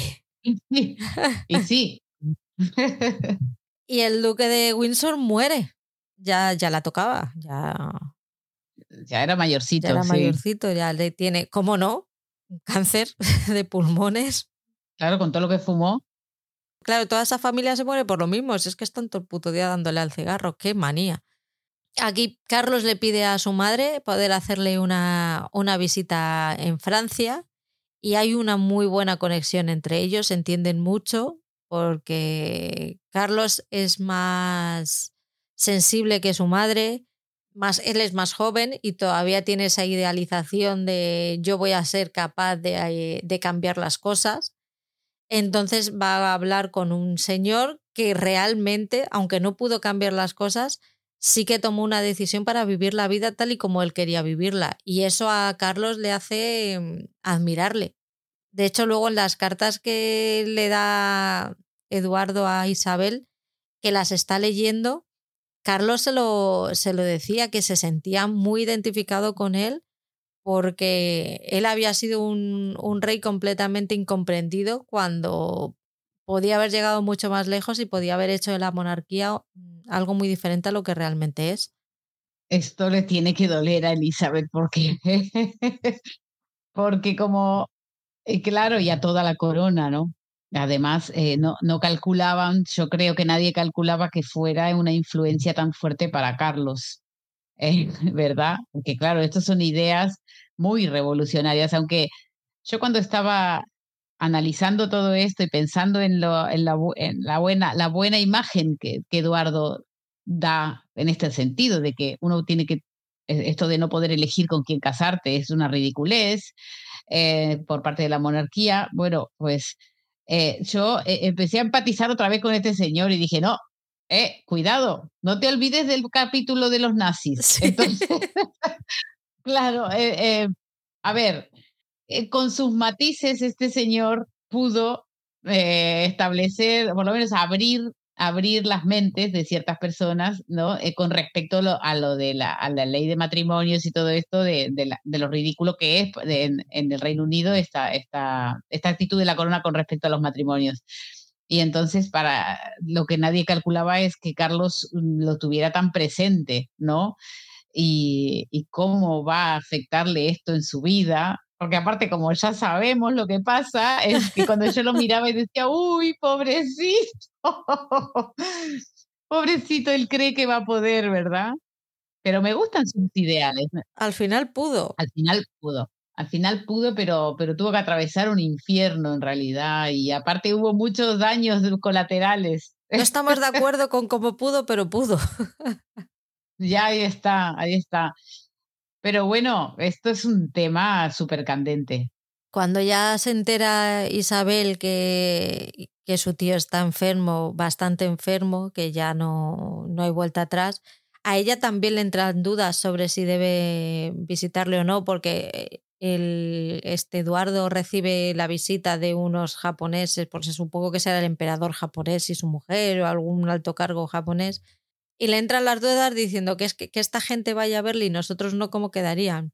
¿Cómo quedaríamos? Y Philip le da su punto de vista sin ningún tipo de problema y le dice, mira, es que a ellos no le han hecho lo que os han hecho, lo que nos han hecho a nosotros, porque Philip ya empieza a hablar, ya se ve que ya está completamente integrado en la familia y ya se siente parte de esa familia. Ya es, es que a ellos no le han hecho lo que nos han hecho a nosotros, ya tiene un, un sentimiento de pertenencia a, a la familia real británica. Pero a mí me gusta porque Isabel, mm, él, Philip puede decir su opinión, pero ella va y hace lo que quiere. Porque al final la, lo va a visitar. Entre que es reina y es mujer. no, la verdad. Pues porque varias veces él le da su opinión así súper drástica y, oh, no, porque esto no sé qué, y ella va y al final eh, al final va y, se, y hace lo que ya pensaba hacer en el principio. Me acuerdo que una de las grandes peleas entre ellos fue la educación de Carlos y ahí no pudo con eso ella, pero creo que con los años, y no me extraña, pues ya le empieza a importar menos lo que el marido vaya diciendo. Y, va y lo visita a su, a su tío Eduardo, en, que lo, lo preparan, pobrecito, le chutan de todo para que esté presentable, está a punto de morir. le meten ahí en la vía para, no sé si le metieron cocaína para que se despierte, pobre hombre, toda la morfina que le estaban metiendo. Y, bueno, tienen esa conversación en donde al final eh, ella reconoce que le dice, me pasé toda la vida odiándote por la posición en que me pusiste, por haber abdicado, pero sin embargo, hay, no todo es tan horrible, quería decirte lo que no todo es tan horrible y hasta a veces te lo agradezco, o sea que al final hay una pequeña redención así para, para Eduardo en ese sentido y, y, también es noble de parte de ella que lo reconozca, ¿no? De que no todo es tan horrible. Por algo están tan prendidos que no quieren soltar. Al final es que es la que parte el bacalao, hasta donde le dejan, pero te enteras de todo y estás ahí, pues a quién no le gusta saber las últimas novedades de absolutamente todo. Él le da las cartas de Carlos, porque dice que, que, prefiere que las tenga ella, porque ella le dice, pero es que es algo personal, dice, sí, pero prefiero que la tengas tú a que caigan en, en, manos de cualquiera. Y ahí es donde ella se da cuenta de que realmente la relación de Carlos y Camila es más seria de lo que en un principio todos pensaban, que bueno, la relación de Carlos y Camila ahora, ahora llegaremos a ella, madre mía, es que no puedo con ella. En fin. Ni yo. 25 aniversario de bodas de Felipe e Isabel. Esta vez es Felipe el que le dice, mira, bonita, el primero lo di yo, pero ahora, ahora te toca a ti, preciosa. Tú serás la reina, pero esto sigue siendo un matrimonio. Aquí las tareas nos las repartimos a media. A mí lo que me llama la atención de, de esto, porque no es algo que se trate mucho a lo largo de, del episodio, es sobre todo el discurso final. Después de todo lo que ha pasado con, con, con Carlos y con Camila, que le han, le han obligado a, a, dejarla ir y que ella se case con, con el Parker Bowles. El, el, discurso que hace Isabel sobre la importancia de la familia y el amor verdadero y esa contraposición que te ponen a un Carlos que está completamente destrozado porque no ha podido terminar la historia con la mujer que realmente, de la que realmente está enamorado. Es que aquí vamos a, aquí vamos a hablar de, de todos los tejemanejes que este, este episodio está muy bien también. Los tejemanejes de, de, de cómo se urgieron esto del para separar a Carlos de Camila. Sí, de toda la familia. De, el, el episodio te empieza con el entierro de Eduardo, que la, la duquesa de Edimburgo le regala su reloj de bolsillo le dice que realmente que la buena relación que tenía con ellos, le, Carlos le dice que los admira por, por haber conseguido seguir juntos a pesar de todos los inconvenientes y ella le dice que, que abogue siempre por, por el amor verdadero que nunca se acaba y mira a su familia y le dice y ten cuidado con ellos él le dice, que él le dice, no son malas personas, dice, son odiosos o son peligrosos o algo así, le, le, contesta ella. Y a partir de entonces, Carlos le, a Carlos le, le, cambia la forma de ver a su familia, que llega un momento en el que tienes un plano de todos que le están mirando como si... Los típico, el típico plano de Agatha Christie cuando tienes a todos los sospechosos ahí con cara de sospechoso. Sí, sí, y él, y él separado del grupo, Sí. Que a raíz de ahí es cuando ve que realmente se la puede jugar y ya al final se la juegan. Se la juegan, bien jugada. incluso su hermana, tío. Qué fuerte. Bueno, eso es todo, ese triángulo o, cuadrado, porque aquí habían cuatro incluidos, ¿no? Esto es tremendo. Eh, claro, ah, yo creo que esa relación que, que Carlos tuvo con su tío, Eduardo, tío abuelo, y, con la esposa, y esto lo hacen, eh, lo hacen pensar que, que, hay cosas que están mal, ¿no? que están muy mal en su familia y que él las está sufriendo además. Porque aparte, pobre chico, tiene todo esto, ¿no? Él se crió prácticamente solo, siempre con la servidumbre, todo fue una tortura para él, lo de aquello que lo hicieron ir a Escocia. Hay un comentario que me quedó marcado que dice, no te preocupes, estoy increíblemente acostumbrado a estar solo, dice él en un momento, ¿no? Eso me, da, me sabe tan mal, pobre. Eh, y claro, hay también hay un comentario de Ana que, entre ellos los hermanos están hablando y, le dice, ¿por qué ella es tan fría conmigo? Dice mi madre, nuestra madre, ¿por qué es tan fría conmigo? Dice, porque tú, porque, y, contigo no. Y le dice, porque yo no soy una heredera, la heredera del trono. Porque yo no cuento, le este, dice. Sí, sí, ella se siente así. Yo soy, bueno, pero eso, esto a ella le jugó a favor, porque al no tener tantas expectativas sobre ella, pues la chica, la verdad, para ser eh, de la familia real era bastante moderna y hizo lo que quiso. Tuvo una vida mucho más normal que Carlos, porque como de ella no se esperaba nada, ¿verdad? Tenía una vida de universitaria normal, se acostaba con tíos, tenía, iba a fiestas y él, todo el hermano, todo esto no lo pudo hacer. Que nos pone, hay, hay un momento en el que nos muestra la diferencia entre ella y Margarita, porque Margarita siempre quiso el puesto de Isabel ya nada, ni, ni de coña, porque se lo, él se lo dice y dice, ¿qué pasa? ¿Que quieres mi, que quieres mi lugar? Dice, no, no, todo tuyo. Ahí el marrón te lo comes tú, que yo aquí estoy. Claro, pero es que es fenomenal. Ser segundo, tercero, cuarto hijo es lo mejor porque tienes todo lo bueno que es el dinero, la posición y, y, ningún tipo de responsabilidad. ¿Qué tengo que ir de vez en cuando a una cena? ¿De vez en cuando a, a una inauguración de tal? Pues bueno, pues yo lo hago y mientras tanto pongo el cazo y a vivir mi vida. Vamos, la vida soñada de cualquiera. Sí, ya me gustaría a mí ser la segunda eh, de Inglaterra, imagínate. me gustaría ser hasta la segunda de Amancio Ortega, fíjate. No tengo que heredar la empresa, pero dame la pasta y la ropa. Y luego ya para terminar estos momentos de, de la serie tenemos la, la, enfermedad de Wilson y su dimisión. Tenemos a Heath, pero es que a mi Heath me cayó fatal. Es un primer ministro. A mí también. Con el que no solo nos cayó mal a nosotras, es que Isabel no le soporta, no puede con él. de hecho, cuando le, cuando le informan de que ha perdido las elecciones, ella lo celebra, que es algo que comentan mucho diciendo, madre mía, que lo he celebrado y no debería. Y todos, bueno, no te preocupes, a nadie le cae bien ese señor. Es verdad, es un repugnante. Sí. Ah, que es el... ¿Qué, ¿Qué, pasó bajo su mandato? No, ya no me acuerdo. Ay, a ver si me acuerdo.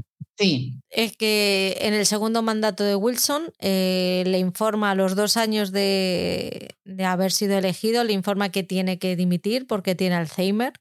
En ese momento el Alzheimer no, no era tan conocido como ahora, no se sabía tanto sobre él, que ella le dice, dice, bueno, pero, peores enfermedades han tenido primeros ministros que han pasado por aquí y él le dice que no, que es más grave de lo que, de lo que piensa y que tiene que dejarlo porque se tiene que poner en tratamiento. Y esta conversación es tan bonita de dos personas que empezaron tan mal y han terminado realmente teniendo afecto el uno por el otro, ya le, le confiesa su cariño. Él bromea con que, diciéndole que siempre supo que era, un poquito de izquierdas. Ella le dice que bueno, que no, que tampoco se flipe mucho. Pero sí que, y, y, al, y al tiempo le, él le dice que ha conseguido convertirle en un monárquico sentimental, que eso es todo un halago para, para la reina, yo creo.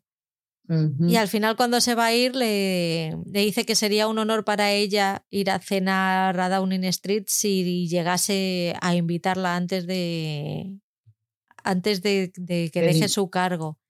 Y el otro, claro, se da cuenta de la importancia de eso porque le dice, eso solamente lo ha hecho con Winston Churchill. Es una pasada esta conversación. Sí, es una pasada, sí. Y, bueno, pero, pero ella al final con este hombre se sentía súper cómoda. Y, y, la hizo, yo creo que la hizo mucho más cercana al pueblo también, a saber en qué fijarse de lo que necesitaba su pueblo.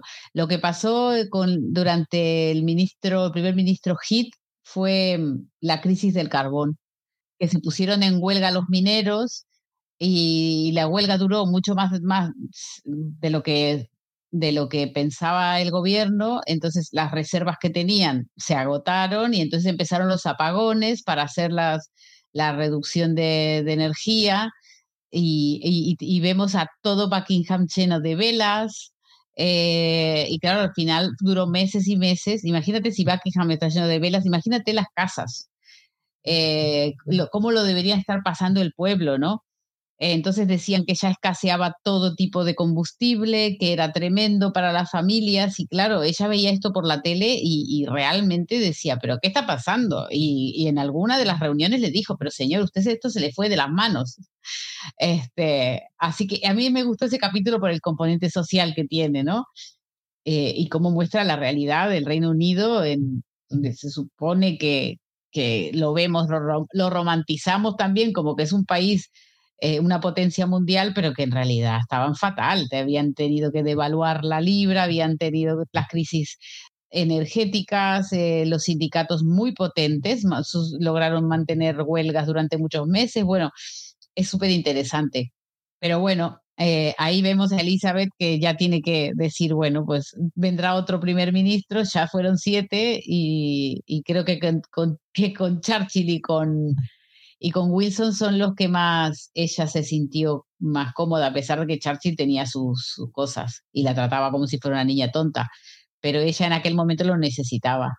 Pero es que con Heath vuelve otra vez, además, a esas reuniones con primeros ministros que las ningunean, que la mienten, que le dicen las cosas que, que quieren para mantenerla alejada de las, de, de las decisiones y para que no moleste porque es que él le dice, no, no, no te preocupes, no se preocupe usted, que esto está controlado, tenemos reservas para dos meses y es todo mentira. Es simplemente para que le deje en paz y para que no se meta y para hacer lo que le da la gana, que luego se lleva otro rapapolvo de ella diciendo, bueno, es que a lo mejor nos hemos equivocado al medir el nivel de ira que tenían los mineros y sus sentimientos y el sentimiento de... y no hemos sabido leer eh, sus necesidades, que todo eso lo aprendió, eso antes de Wilson hubiera sido incapaz de llegar a esa, a esa conclusión.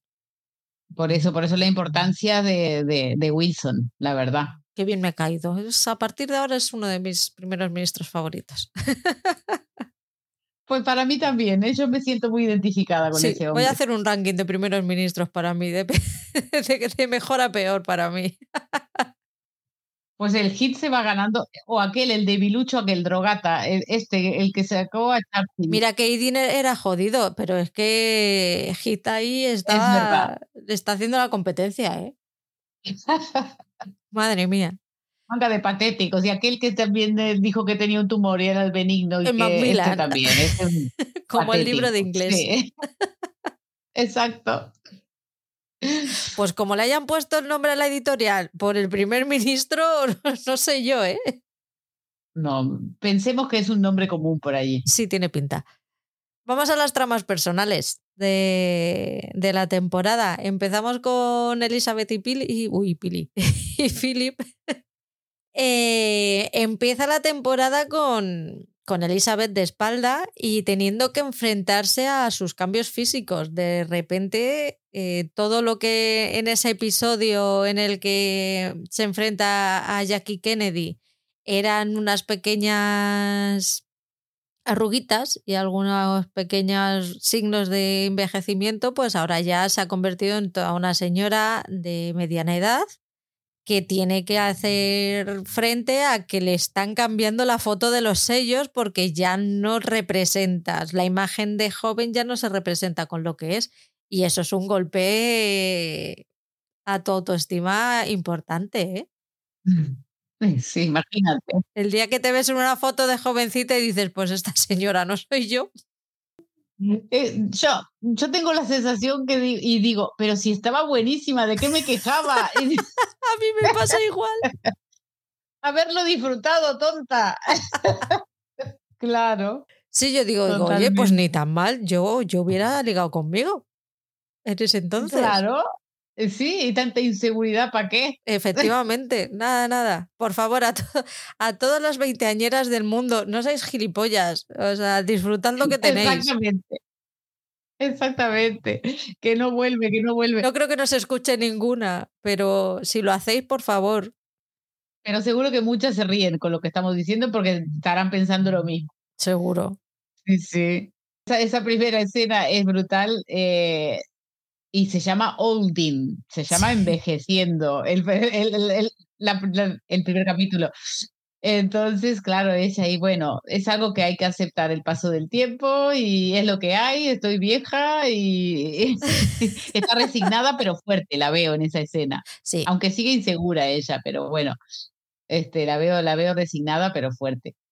Lo que decíamos antes, Philip está más calmado, parece que ha encontrado una, la manera de vivir en pareja, que la vuelve a, vuelve a respetarla. Ese respeto que no, no, le tuvo en la segunda temporada, parece que, que todo se ha calmado.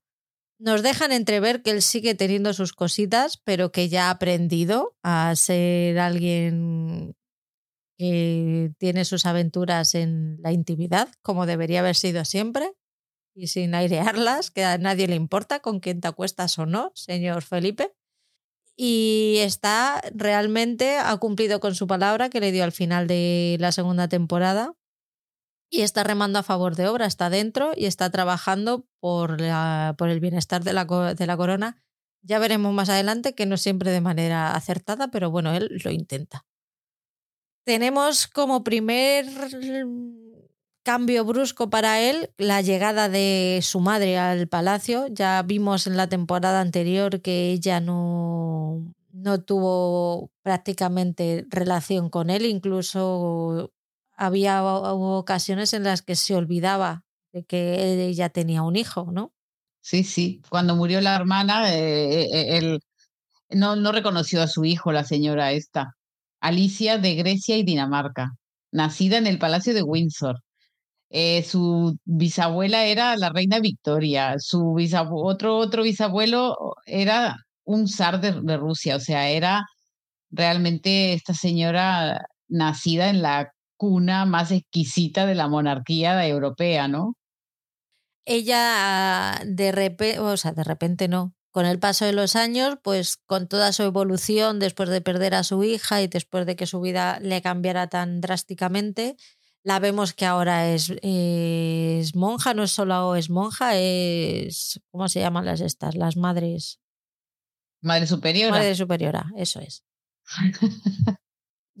me alegra tanto el que todas estas movidas católicas se me hayan ido olvidando con los años que no lo sabes bien. Bueno, pues ella es madre superiora en un convento, se dedica a cuidar de todas las necesidades en la crisis que está, por la que está pasando Atenas y se queda sin dinero. Ella ha intentado siempre, cuando se han quedado sin fondos, vender sus propiedades para poder seguir alimentando a la gente, pero llega un momento en el que saca una joya muy valiosa y gracias a ella la, la localizan y todo el mundo se pone alerta y, y lo que quieren es sacarla de ahí para ponerla a salvo. Entonces hablan con Elizabeth y ella habla con Felipe para llevarla a Palacio de Buckingham y él le dice que no, porque al principio de este episodio él estaba en Estados Unidos, le hicieron una entrevista en la que el pobrecito mío dice que es que, que a ver, que yo le entiendo. Yo, yo entiendo que, que, que, calentar tanto palacio y tener coches tan buenos y comer en buenos restaurantes y hacer tantos viajes, mantener aviones, eh, barcos y su puta madre, pues oye, barato no es. Entonces el pobrecito mío está, está agobiado porque no llega a final de mes. Es como Esperanza Aguirre que la, agobia. La agobia va a no llegar a, final de mes y necesitan dinero. Necesitan dinero porque, claro, es que, joder, es que los, los, los, palacios no se mantienen solos, Mónica. Eso es así. No, no, es que ese es el problema, esos problemas los tenemos todos. No sabemos cómo mantener los palacios. Yo, yo mi, palacio, mi palacio me está costando mucho mantenerlo. Y ya no te digo, no te digo nada del Bentley. Es un hijo tonto, es un hijo tonto. Entre el seguro y el, el tener que llevarlo a revisión, loca me tiene. Ya te digo. Pobre, pobre Philip dando lástima por ahí, ¿no? Pobre niño rico. Iba a decir problemas de primer mundo, pero no, esto es, esto es otra liga. ya, esto es otra liga, sí. Ay, de verdad, es que me pone tan nerviosa estas cosas que bueno, la verdad es que luego se queda retratado él solito. La verdad es que sí, porque yo eh, alucino cuando en ese momento, para que tengamos una conciencia de lo que valía el dinero, lo que ganaba una familia normal anualmente en esa época en el Reino Unido eran 1.600 libras, ¿vale? Eso es lo que ingresaba de promedio las familias normales trabajadoras. Y este señor se queja de que 2 millones y 600 mil pounds o 2 millones y medio de libras al año, eh, pues no le alcanza y tuvo que renunciar a un yate, tuvo que dejar de hacer no sé qué cosas y, que, y entonces querían más dinero. Entonces querían pedirle al Parlamento que les autorizara, porque, que les actualizara la asignación, porque ya no podían soportar vivir tan mal. Llevaban con el sueldo congelado 10 años. Claro, es que 10 años con 2 millones y pico de sueldo anuales, de verdad, Philip, yo te entiendo. Todo mi reconocimiento queda totalmente retratado y lo ridiculiza la prensa británica, los americanos también.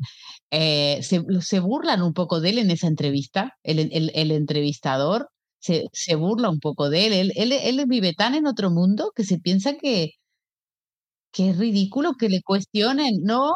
No se da cuenta de que, de que está siendo completamente sarcástico el presentador. Madre mía, es que es muy fuerte ese momento. Claro, entonces que viniera la madre de él con su historia eh, y acaparara toda la atención, ¿verdad? Eh, no era el mejor momento, porque justo él estaba como queriendo atraer la atención porque quería que le dieran más dinero. Claro, porque está haciendo, ha llegado al acuerdo con la BBC para hacer un documental en la que eh, mostrar el trabajo que hacía a diario la Es que me parece la Casa Real en, su día a día para que se dieran cuenta que realmente, que realmente trabajan. Trabajaban Había mucho que y que se merecían esa subida de sueldo porque, claro, eh, picar en una mina es una mierda en comparación con la cantidad de trabajo que tenían ellos. Es que lo siento mucho, cuéntalo tú porque es que yo no me puedo parar de reír. No, eh, claro, a mí me gustó mucho cuando empiezan a hacer esas tomas de, la, dentro de la vida del palacio y está Margaret y Margaret dice la única que dice la verdad, dice es que esto es una mierda, no, no es verdad que viví, esto no es real, nada de esto es real. Nosotros no vemos la tele por las noches juntos. Exactamente. Y bueno, pues él está ahí, eh, él con su viejo método, ¿no? De traer a la, acercar al pueblo eh, a, la, a, la, realeza, eh, quiere salvar la monarquía metiendo a la BBC dentro de su casa. Elizabeth, como siempre, no está tan de acuerdo, pero bueno, cede y, y, también él le dice a Ana que sea un poco la que sea la, la figura, ¿no? En este, en, en, esta, en este documental porque es joven y porque, bueno, no tiene también la carga de que tiene el hermano y bueno, total, que aparece, que al final, como la situación de, de, de Alice es tan comprometida ahí en Grecia, eh, Elizabeth al final le dice al marido, la voy a traer, aunque digas que no, porque esta señora, además de todos los títulos que tiene, es la abuela del futuro rey. Y aquí es nuestra familia y la vamos a ayudar y a defender y finalmente la traen. Y al principio él se niega, se niega a, mm, verla, y, pero eh, Ana sí que la ve mucho y, ahí entablan una, una, relación muy bonita y, al final habían quedado que Ana iba a dar una entrevista al, periodista de The, Guardian que les había hecho la primera eh, burla que, de, de, de, lo que él había hecho en Estados Unidos y, Ana al final en realidad hace que se encuentre con su abuela, el periodista. Sale una entrevista maravillosa que le hacen a Alice, en donde ella cuenta todos los, todos los horrores que vivió, eh, porque ella era esta princesa con todos estos cargos, pero, ah, pero padecía de, de, una enfermedad psiquiátrica y le hicieron consultar con los mejores psiquiatras del mundo, incluso con Sigmund Freud, que fue el creador de psicoanálisis, ¿no? Em, y que le, la verdad que fue sometida a auténticas torturas como tratamientos. Entonces ella cuenta todo esto al periodista, el periodista lo publica, es como el infierno para, para Felipe. Felipe era todo lo que quería evitar es que su madre fuera la protagonista porque le daba vergüenza además de su madre. Y sin embargo, esto, este, esta imagen tan humana de esta mujer hace que la gente eh, pues se caiga rendido a sus pies, porque le mostraron a una persona humana con problemas que había sido sometida a un montón de pruebas y torturas por su enfermedad psiquiátrica y por ser quien es también. Eh, y al final eh, él reconoce todo esto y va a ver a su madre y tiene una conversación muy bonita con su madre y le pide perdón también a su madre por, por haberla negado y rechazado tantos años.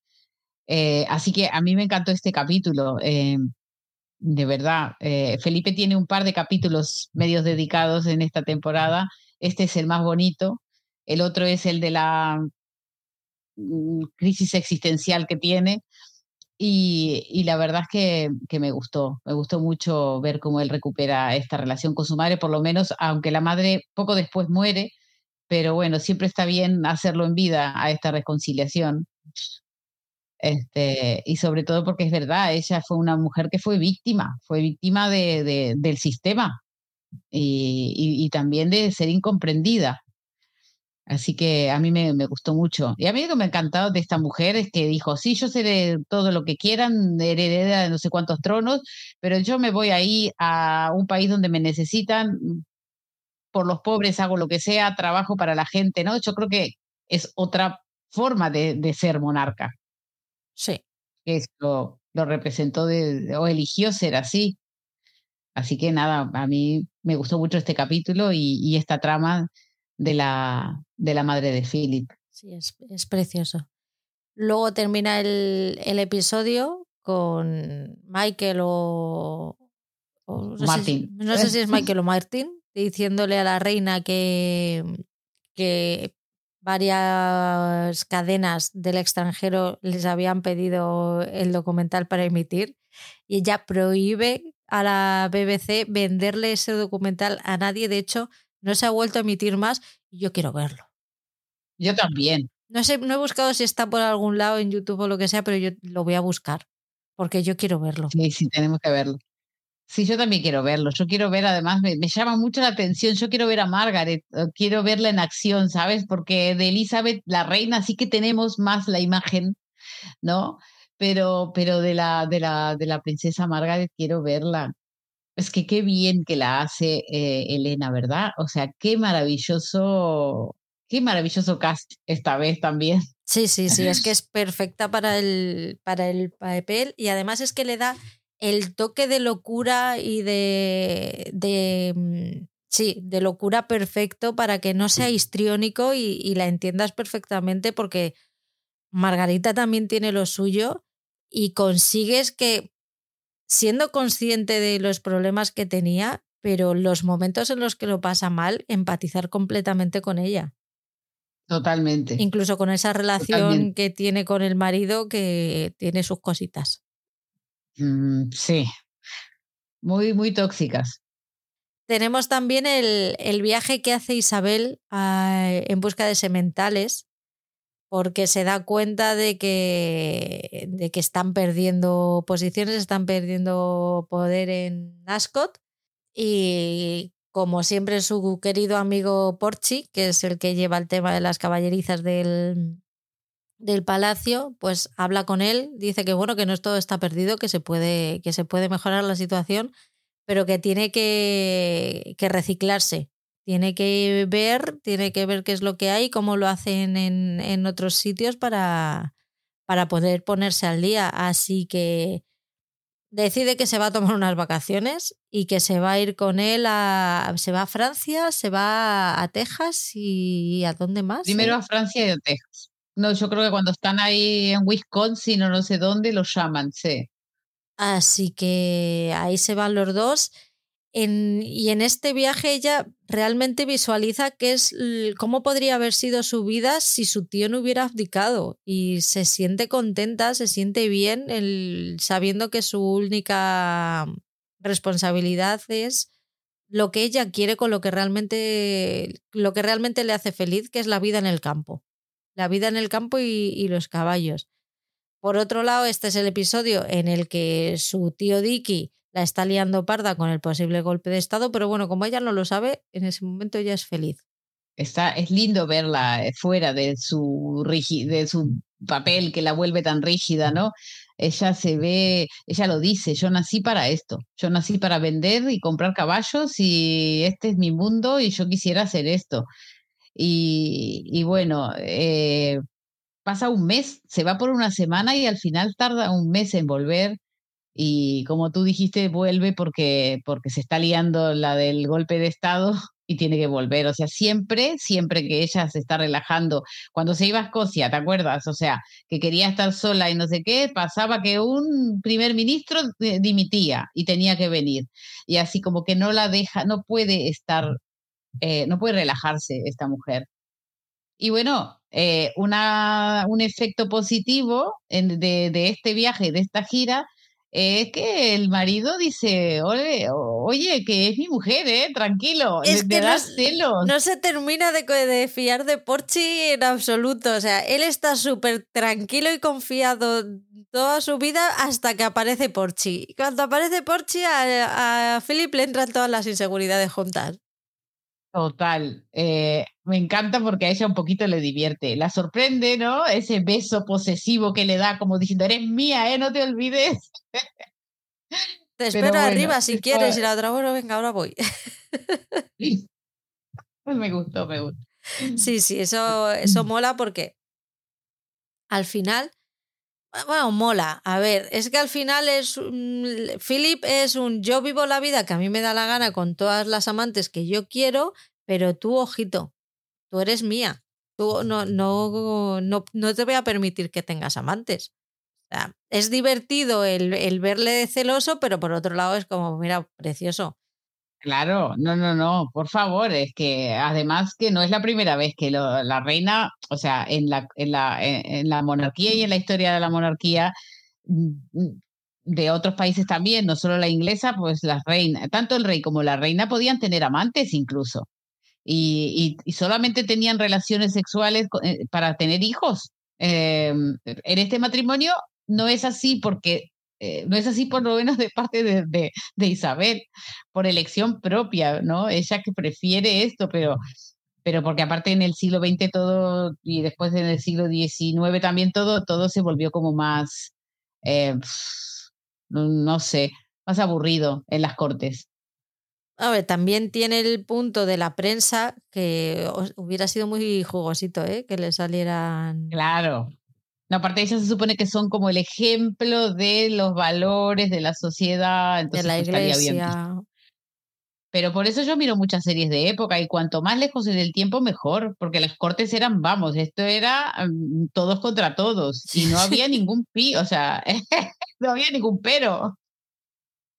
Son muy heavy los cabrones. Y eso, los celos de... Y ahí, bueno, Isabel le da muchos celos el que haya, se haya ido para una semana y se quede un mes, pero ya que nombre a Porchi como nuevo director de carreras es que le, le mata, porque yo creo que Philip sabe que si, que si le tuviera que poner los cuernos, los con alguien sería con él, porque es, ella es una persona que necesita sentirse bien, sentirse querida para poder llegar a tener algo más y es, él es la única persona con la que él ve que mm, Isabel podría cruzar esa línea, ¿no? De tener que cruzarla. Yo creo que él siente eso que si él, que si ella no hubiera sido reina, eh, se hubiera casado con Porchi, porque eran amigos desde niños, eh, comparten la misma pasión, hay una especie de atracción y admiración entre los dos. Eh, entonces yo creo que, que, que él sabe ahí que, que era una posibilidad. Y bueno, me gusta que Philip por lo menos se sienta un poco amenazado. Sí, que no la, que no la tenga segura siempre. y, y, eso demuestra que por mucho que él quiera seguir con su vida libertina, sí, sigue, habiendo, sigue, sigue habiendo un interés por su parte hacia ella. Sí. A mí no me convences, Philip, pero bueno. mí tampoco. Igual están buenos, está bueno Matt Smith, está bueno Tobias Menzies, o sea que en eso nos recrea, aunque sea. Como me gusta Tobias Menzies, es que igual, es que le da un punto al personaje, una humanidad que es impresionante. Es que es la, la humanidad que necesitaba el personaje en ese momento. Igual que Matt Smith le da el punto de locura y de mm, desenfreno que necesitaba Felipe en su juventud, es que lo que, lo que hablábamos el otro día, es que los ves, ves a los, a los actores antiguos en los nuevos, ves esa esencia ¿no? que tenían. Bueno, lo hace bien, lo hace bien, eh, Tobías. Yo lo que pasa es que le tengo ahí, lo tengo demasiado marcado a, Outlander. A Tobías Menzies, sí, lo tengo demasiado linkeado a Frank, entonces me cuesta mucho salir, pero no, pero que es un, pero que es un dios, un actor buenísimo, que tiene una forma de hablar que es que, te enamora el tono de voz, cómo se expresa en un inglés absolutamente perfecto. Eh, bueno, bueno, es un señor, es un señor, un señor actor también. Pues vamos con Margarita, que Margarita, Margarita se llama Mi Amor, que dice una canción. La margaritología, que crearon en Estados Unidos con esta mujer. La mandan, ¿no? La mandan a, a Estados Unidos para hacer una gira a los dos al matrimonio. Él, eh, sí, él tenía que presentar un libro en Nueva York. Y aprovecha la reina. y no, aprovecha la reina también para que hagan una gira por Estados Unidos porque están por las relaciones, porque como están las relaciones tan mal entre Estados Unidos y, y, Reino Unido, los manda ahí para que vaya para que vaya viendo un poco cómo está el patio, yo creo. Y esto a Isabel le crea un problema porque ella pensaba, le pide que por favor pase desapercibida, porque que no se te olvide que vas en, nombre de la corona, que tienes que mantener ciertas formas, que por favor, básicamente es no seas tú jodía, sé un poco más yo. Exactamente. Y como siempre tienen ese punto de mm, competencia, cuando ve lo bien que le está yendo y lo bien que hablan de ella, que se ha metido a la prensa en, la, en el bolsillo, Isabel se pone súper celosa. El éxito de la hermana le duele. Pero no solo Isabel se pone celosa, Tony también. Él ve que ella está como pez en el agua, eh, ve, sus excesos. Que Tony también tenía que tener los suyos. Pero es que como Margarita está tan desenfrenada, eh, incluso Incluso a Tony le vemos como la, como la persona con dos dedos de frente de esa, de esa relación de uno, vámonos a dormir y la otra que no, que yo quiero seguir de fiesta. Tienen ahí un, un problema porque además eh, ella tiene un exceso de protagonismo y a él le da miedo que, claro, él va a presentar su libro y quiere presentar su libro y que el centro, el centro de atención ser él y que nada lo opaque. Y eh, es mm, Margarita la que le dice, bueno, no te preocupes, que yo voy a disfrutar de todo esto que tanto me gusta y para lo que yo realmente he nacido, pero cuando lleguemos a Nueva York, te prometo que voy a dar un paso atrás y el protagonista absoluto vas a ser tú. Eso suena un poco a, a promesa que, que, le haría Isabel a Margarita y luego cumpliría totalmente. Como todas. Las que le hizo, sí, es verdad. Lo que pasa es que cuando van a llegar a Nueva York, pues están en, desde Reino Unido con todo el problema este de la muerte de Kennedy, se tiene que meter al, al bolsillo al nuevo presidente de Estados Unidos, que él no está nada por la labor. Eh, la Casa Real hace todo lo posible por convencerle, le invitan, le, le invitan incluso a Balmoral, hacen excepciones que no habían hecho ni siquiera con Kennedy, pero el americano que es americano y no inglés y le, le importa tres cojones lo que quieran los ingleses, le dice que él no va a ir allí. ¿Qué pasa del tema? Que no, que no se va a dejar engañar. Que, sabe que va a ser todo mal. Que sí, ¿Para qué voy a ir a un lugar donde van a estar diciéndome que estoy haciendo todo mal? Ni me importa cazar patos, ni me importa nada. Y, y encima el, el clima es horrible. Así que no voy nada, dice.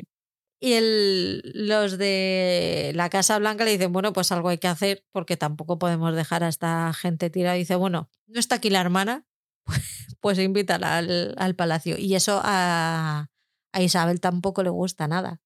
Y tiene miedo de lo que haga Margaret también.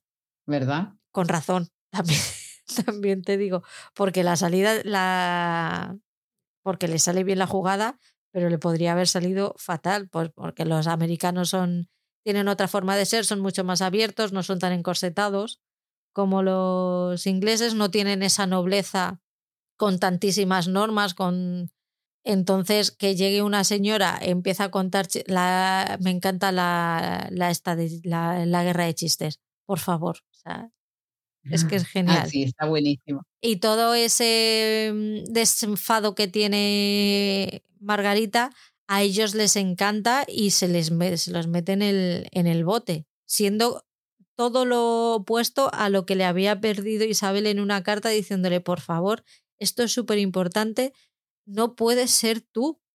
Que la economía de nuestro país depende de ti. Está guay, está guay, está, está buenísima esa, esa parte. Y yo creo que, que eso, que Johnson, que era el presidente en ese momento, eh, estaba harta, harta- harto de los ingleses, eh, estaba resentido por lo de Vietnam, decía, pues si quieren dinero, que vengan a pedírmelo aquí. Yo no me voy a, a ir ahí a aburrirme, a morirme de frío. Y claro, al final ella con su, con su, eso, con su modo, con su forma de ser, que no tan rígido, yo creo que a él le gustó eso, que, que al final eh, lo- la- los la- le mostraron una Inglaterra que él no estaba acostumbrado a, ver.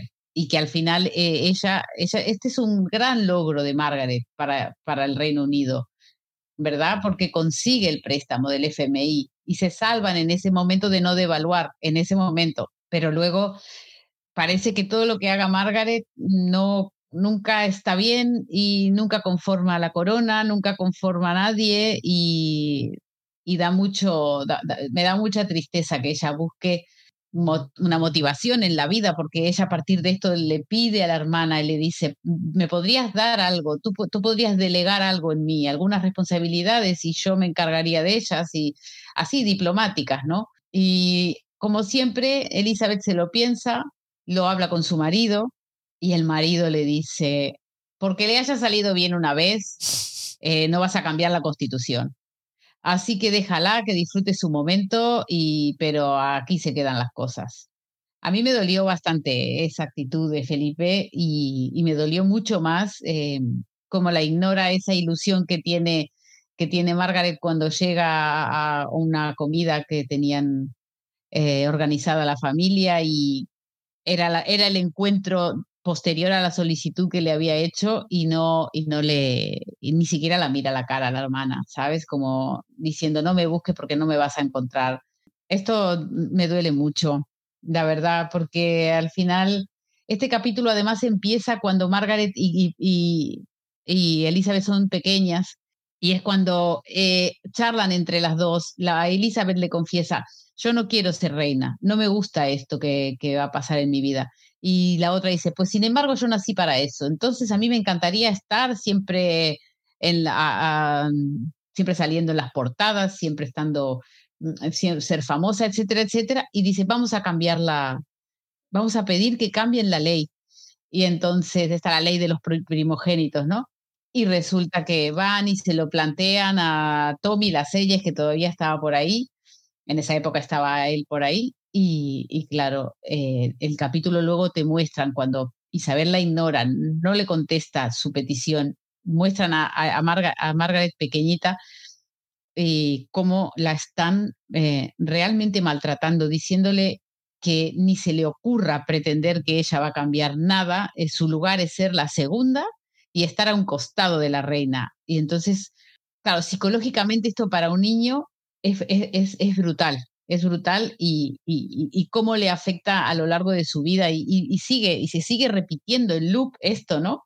De que ella tiene, todo el tiempo se da contra esa pared eh, y al final eh, vuelve a darse contra esta pared y se, se, vuelve a sentir ignorada. Yo creo que esto es evidente que colabora con su depresión, ¿no? Y colabora con sus adicciones y, y hacen que ella cada vez se hunda más y todavía que tiene un marido que no colabora tampoco al, al respecto de hacerla sentir mejor, es un matrimonio que no, no es, no es, o sea, no tendría que haber sido nunca. Existió por las razones equivocadas, ¿no? eh, creo que, que, el perfil psicológico de, de, Margaret no daba para, para otra cosa que lo que sucede después, ¿no? Que es cuando todo su matrimonio está roto. Tony casi que no la ve, casi que no están juntos. Eh, al final todo ya es eh, Vox Populi, que Tony tiene un amante, eh, que ella le llama la cosa. Me encanta porque le dice la cosa, no la nombra. The thing, le dice.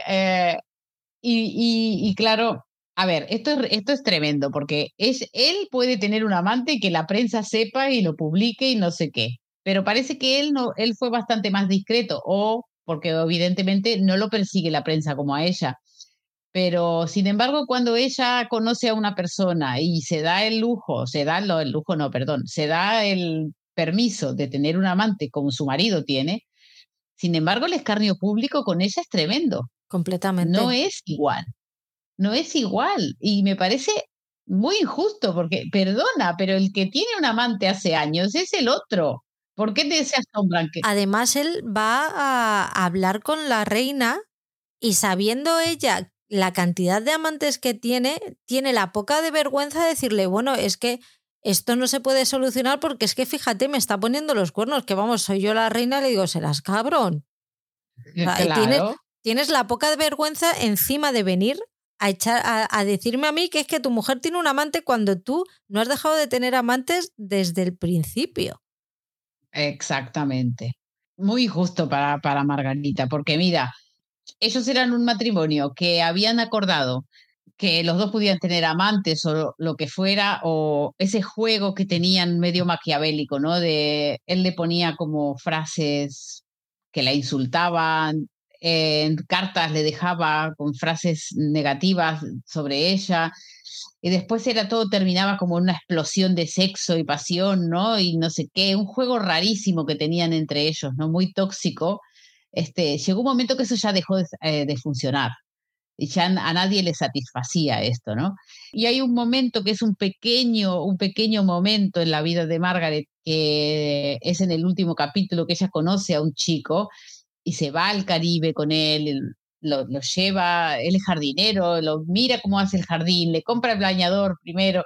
Bueno, tiene un momento de felicidad, eh, pero que le dura poco, le dura poco porque, bueno, cuando vuelven a Inglaterra, el, el, escándalo es tanto de las fotos que le hicieron los paparazzis mientras estaba con, con él en el Caribe, eh, y otra vez vuelta a empezar, ¿no? la tortura del agobio que es ser una personalidad como ella y, no poder ser feliz con un marido que tampoco la quiere. Y al final eh, ella pues tiene una sobredosis, toma muchas pastillas y alcohol y ahí es donde Elizabeth reacciona, se asusta porque ve que su hermana está muy mal. Ahí yo creo que ese es el, eh, uno de los mejores momentos de la temporada, ¿verdad? Esa conversación entre hermanas. Ahí vemos a Elizabeth conmovida. Ahí sí que llora creo que es por lo único que ella se siente realmente conmovida. Le dice a la hermana, no me puedo imaginar la vida. Si esto fue una, una forma de, de, que yo me diera cuenta lo que sería vivir sin ti, que sepas que es insoportable. Eh, y, y, llora, y llora, y yo creo que ahí me acuerdo de la primera cara de Olivia Colman en la primera escena, mirándose a esa vieja con esa frialdad, ¿no? Con eso como diciendo, bueno, venga, es lo que hay. Incluso habiendo pasado por toda la temporada con ella sintiéndose incapaz de sentir, pero cuando le tocan a su hermana, realmente es cuando se siente amenazada de quedarse totalmente sola, de verdad, porque yo creo que los, el, amor fraternal, eh, cuando tienes un hermano, eh, no, no, no, siempre es así, pero cuando logras tener esa complicidad con un hermano, y no tiene por qué ser ideal la relación, la relación puede ser terrible, como la de ellas, que en realidad es terrible. Pero sin embargo, creo que Margaret sabe que eh, solo, Elizabeth sabe que solo Margaret la conoce de esta forma, ¿no? De todos sus miedos, todos sus temores, sus inseguridades. E incluso Margaret, que está acostada, eh, después de haber un intento de suicidio, haber sobrevivido, es la que la anima es que es tremendo, porque, porque la hermana sabe que ese es su papel, ¿no? Em, y sabe que necesita escuchar estas palabras y la anima a pesar de todo. O sea, eso, esto es una gran demostración de, de, cariño de cariño entre las eh, de lo que es el amor fraternal. Tú sabes las debilidades de las otras, de tu hermano, conoces lo que le duele, conoces salen los dos del mismo sitio, entonces comparten muchísima historia y se pueden entender. Y yo creo que Elizabeth no hubiera podido ser tan fuerte y tan estable como fue durante 75 años, 76 que fue reina, sin haber tenido una hermana como, como Margaret, que, fue muy conflictiva, pero que en realidad la acompañó, la acompañó durante todos, eh, todo este, este, este largo periodo de su vida, ¿no? Desde el principio, vamos, es que los hermanos son, son, son muy importantes en la vida para el que lo tiene y, y este, hay gente que no tiene hermanos y no sabe, pero yo tengo hermanos y, y la verdad, mm, eso, eh, me parece que te da esa sensación de unión. Es una conexión diferente. Es una conexión diferente, pero porque aparte los dos vivieron lo mismo, ¿no? Eh, los dos o los tres o los diez, los que sean. Nacieron en las mismas condiciones o en el mismo, con los mismos padres y, y, vivieron en la misma casa y vivieron las mismas cosas, o les, aunque a cada uno le afecta de manera diferente, pero tienes ahí a tu hermano que te entiende y, sabe lo que te duele, lo que te hace mal, lo que te hace bien, yo qué sé. Es, es, a mí me encantó esta escena muchísimo.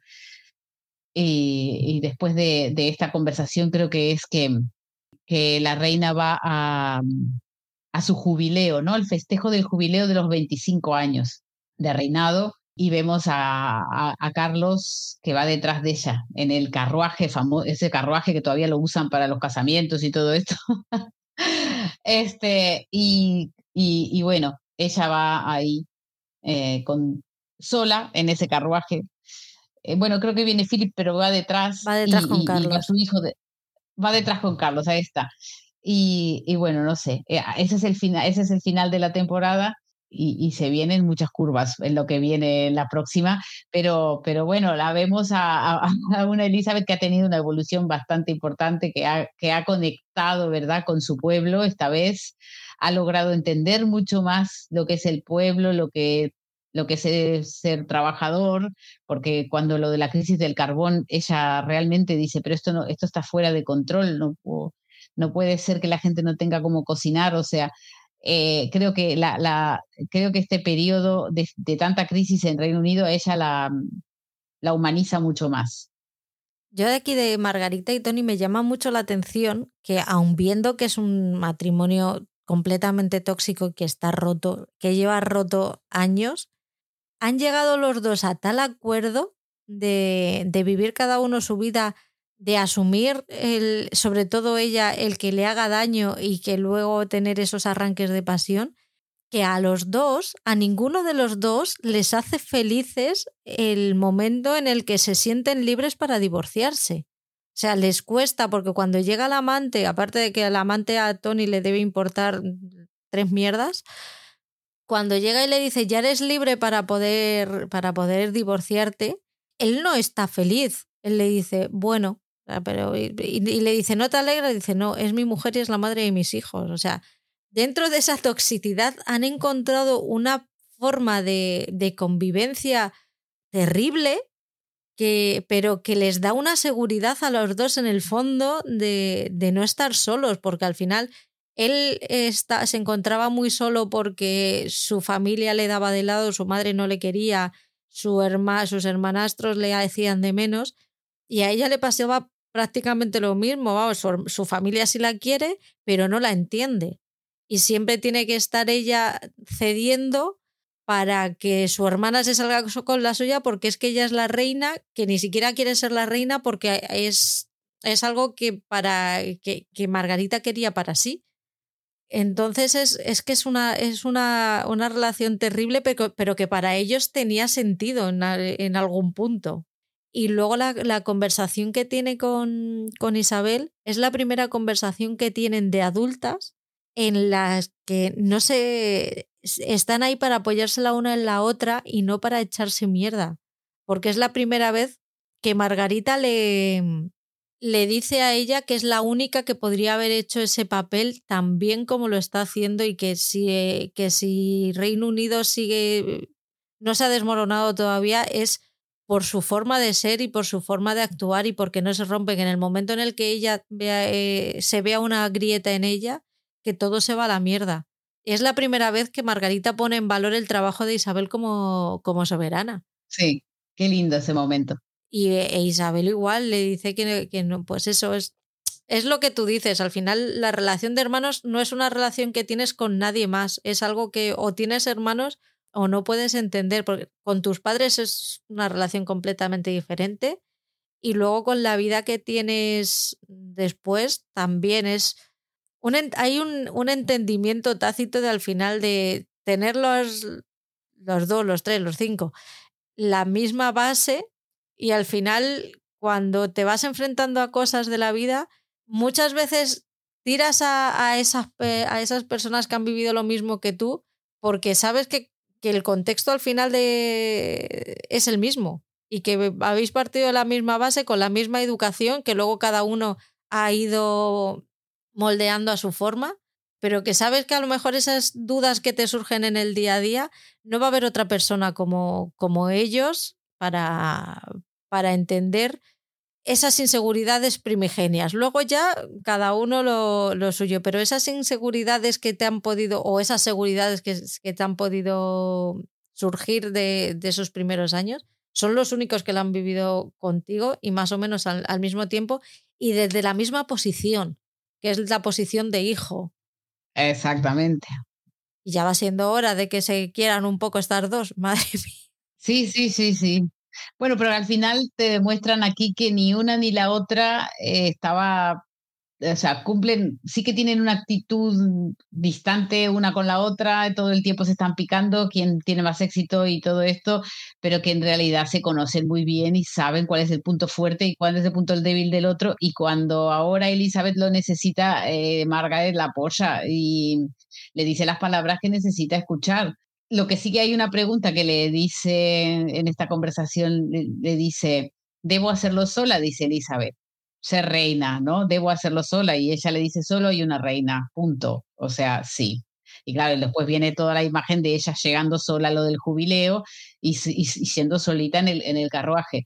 La verdad es que la verdad que no podían haber elegido, elegido mejor momento para terminar la temporada. Tú piensas que después esto terminó y pasaron como dos años para que viéramos la otra. Qué mono, ¿eh? eh madre mía. Sí, la madre que los parió. Sí, sí, sí.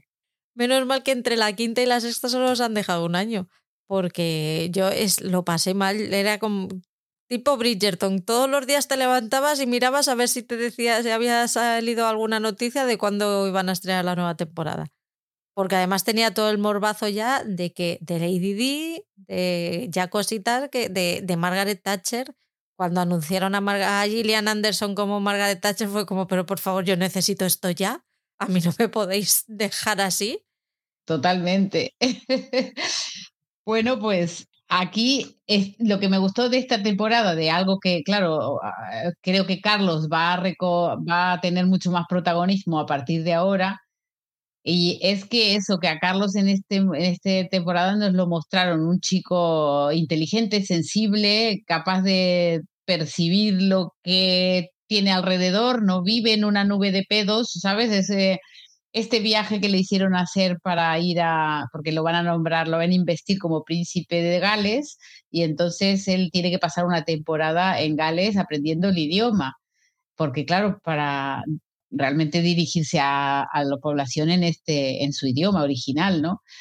Y, este, este capítulo en donde él se pasa en Gales un tres meses y tiene un profesor que es republicano y que al final, al principio lo trata muy distante, pero que después ve que es un chico normal, que encima además está solo, nadie quiere estar cerca de él. Y al final me da una lástima que un viernes de noche lo invitan a cenar porque él no tiene amigos.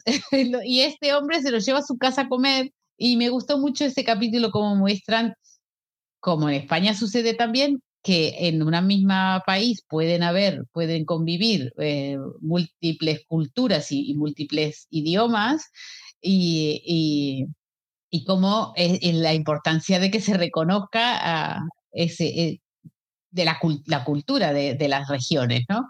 Y que se respete. Debería ser así, pero no lo es, no se respetan. No, pero podríamos reflejarnos un poquito y aprender también. Deberíamos. Deberíamos. Pues, pues sí. También ellos lo, lo, podrían hacer mejor los ingleses, porque realmente a veces yo vi el capítulo este de la reina cuando va a Gales, eh, también era bastante desconocedora de, las costumbres, la forma de ser. entonces, esta convivencia que le hacen hacer a él, estas tres meses de convivencia allí con los galeses, me parece lógico que lo hayan hecho, porque tú tienes que conocer la tierra donde vas a ser príncipe. ¿No? Y conocer sus gentes. Eh, así que este capítulo a mí me gustó mucho y después lo que, todo lo que pasa conoce a Camila, ¿verdad? Em, ahora vamos a hablar de, esto, supongo. Sí, yo creo que este es el. Este episodio es el mejor episodio que podría haber para presentar al príncipe Carlos en su, en su juventud. O sea, es que si no te enamoras de Carlos en este episodio, es que no tienes corazón. Ya está. E, eres un psicópata que te da igual el mundo y, y los sentimientos de los demás. Porque es que, es que fue terminar este episodio y fue cuando te escribí decir, es que le amo, o sea, es que no hay actor mejor para hacer de Carlos de Inglaterra que Josh O'Connor en, en esta época, porque es que en la quinta temporada, cuando conoce a Diana, con todos los problemas de Diana, es que es igual, es que los dos hacen un parejón de la leche, es que para mí es, es perfecto y, que tengamos una presentación de personaje con todas sus inseguridades y que hagan esta comparación entre cómo se siente él con su familia a cómo es tratada Gales respecto al resto del Reino Unido es que es magistral. Exactamente. Es una comparativa, para mí, para mí es perfecta el, darte cuenta de que, y aquí tenemos el mismo problema de, de identidades, que no, no por querer respetar una identidad, por querer respetar un idioma diferente, por hablar un idioma diferente, hay que menospreciar a nadie, no pasa absolutamente nada. al contrario, hay que cuidar esa cultura porque es que es cultura, por favor, es, es riqueza. Al final lo, lo, que te, lo que te aporta es, es riqueza y, nada más. Es que no hay nada malo. No hay nada malo con que haya diversidad. Con que haya diversidad en cualquier ámbito. Me da igual que sea diversidad cultural, diversidad sexual, diversidad. Eh, me da igual la diversidad eh, solo enriquece, no, no es nada malo, no, no, hay, no hay nada de malo en que, en que seamos diferentes, al contrario, qué aburrido el mundo si todos fuéramos iguales.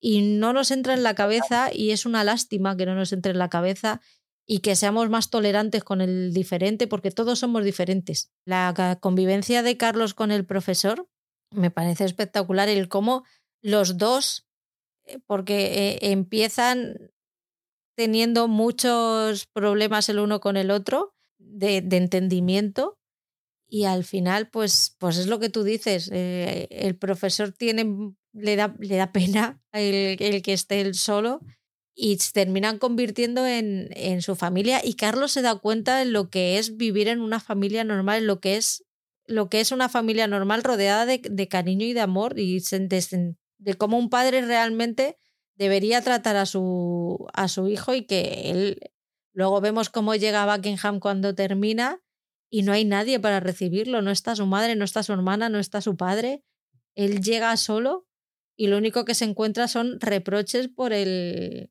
por el discurso que ha dado. Qué, qué, dura esa relación entre padre, entre madre e hijo, de verdad.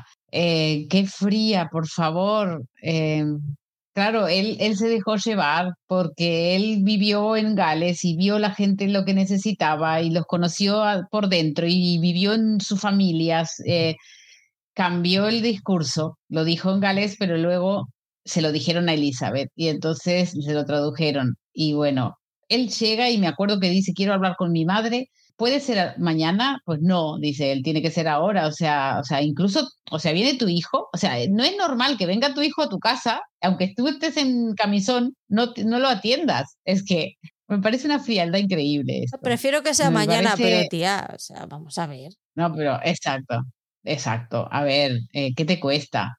Por eso es, es, lo que tú decías, es imposible no empatizar con Carlos. es un, al final es un ser humano que lo, todo, todo el tiempo lo manipulan. Su, él no es dueño absolutamente ni de su tiempo, ni de sus actividades, ni de siquiera de quién se enamora.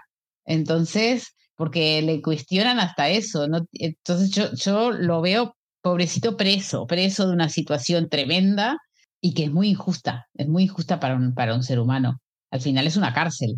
Es la misma cárcel que ella sintió que tuvo, solo que en el caso de él incluso es peor porque, porque no puede elegir con quién casarse. Él está enamorado, él se enamoró de una chica que no entiendo por qué no la quieren. O sea, ¿sabes? O sea, ¿por qué? Porque era que no es virgen o porque no era de. Es que cualquier excusa es buena, porque no, le entra los ojos, por los ojos a la reina madre y al tío, y es como, pues como a mí no me gusta, pues ya está. Es que no, no tenían ningún motivo de peso para decir esta chica no. Sí, yo no logré mm, descifrar que fuera alguna así de esto de, de, peso, mm, una, una razón de peso. No entiendo por qué no. O sea, creo que en un principio lo dejaron como, según lo que dice su tío, bueno, al principio lo dejamos porque era como una diversión, pero esto ya empezó a tomar otro color y hay que hacer algo. Y ahí se reúnen con la Queen Mother, con la madre de Elizabeth, y se reúnen con las familias del, del Parker Bowles y de, y de la chica, de la Camila, y al final deciden que van a, a romper esa relación entre Carlos y Camila.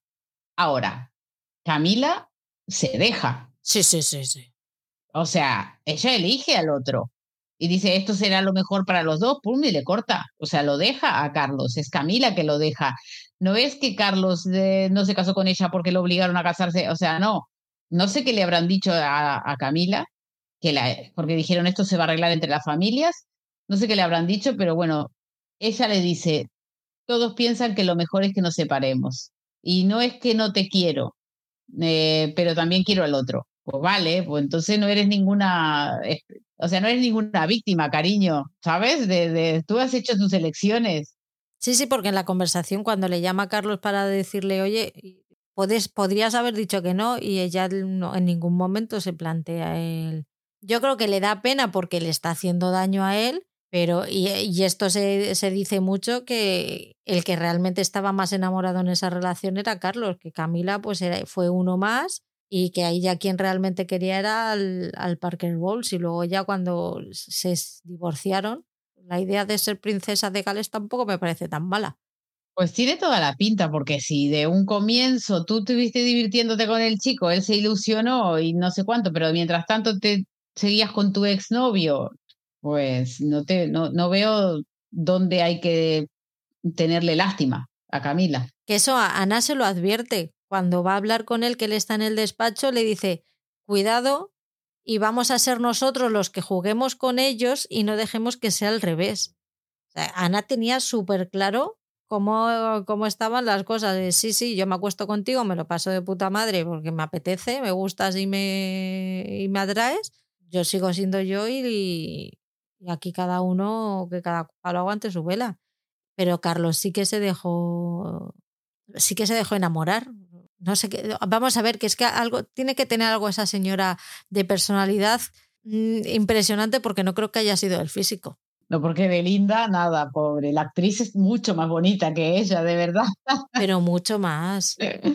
Sí, sí, sí. Este pobre Carlos me da mucha lástima y, y nada, tiene este, este estigma de ser el, el... Pero, pero, pero, pero pero a ver, pero Elizabeth al principio sí quería que esto fuera adelante, porque ella había leído las cartas de, que le escribía a Edward y claro, lo veía enamorado y al final la terminan convenciendo de que no era lo mejor para él. Y ella le dice, pero si yo pude elegir a, mi, a mi pareja, ¿por qué no puede él? No, no, porque no es adecuada, no, no sé qué, no, no sé cuánto. Y ella pasivamente deja que su hijo sufra para toda la vida, además. Pero es que es algo que toda la, toda la personalidad que ha, que ha conseguido a lo largo de los años para eh, imponerse a, a los grandes dirigentes mundiales, como esté su madre de por medio, es que la pierde. Es que su madre la puede. No puede hacer nada en contra de su madre. No es capaz.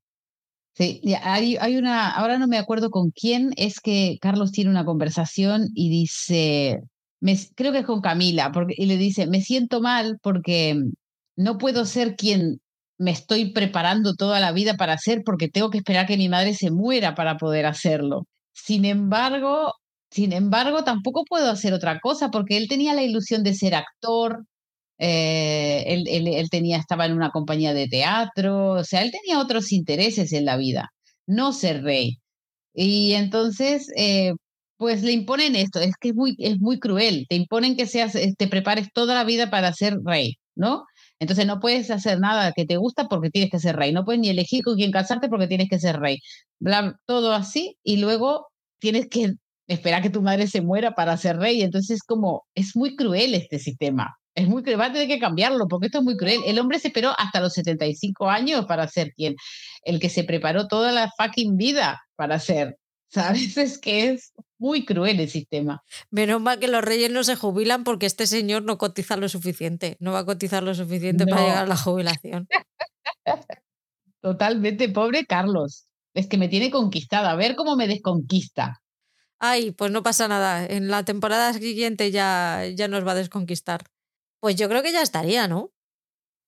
Yo creo que sí. Me parece que no nos hemos dejado mucho, mucho por hablar.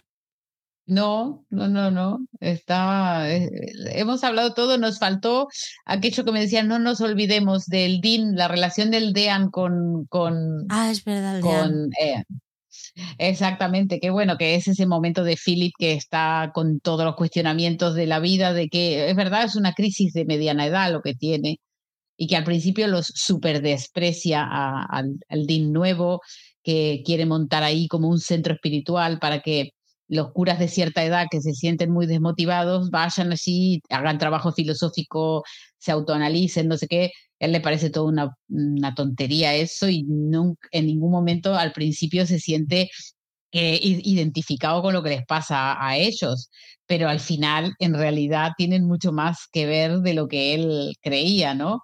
Y están con las mismas preguntas, ¿para qué hacemos lo que hacemos? ¿Por qué estoy en esta vida? ¿Y cuál es mi función? ¿Me satisface la, función que cumplo?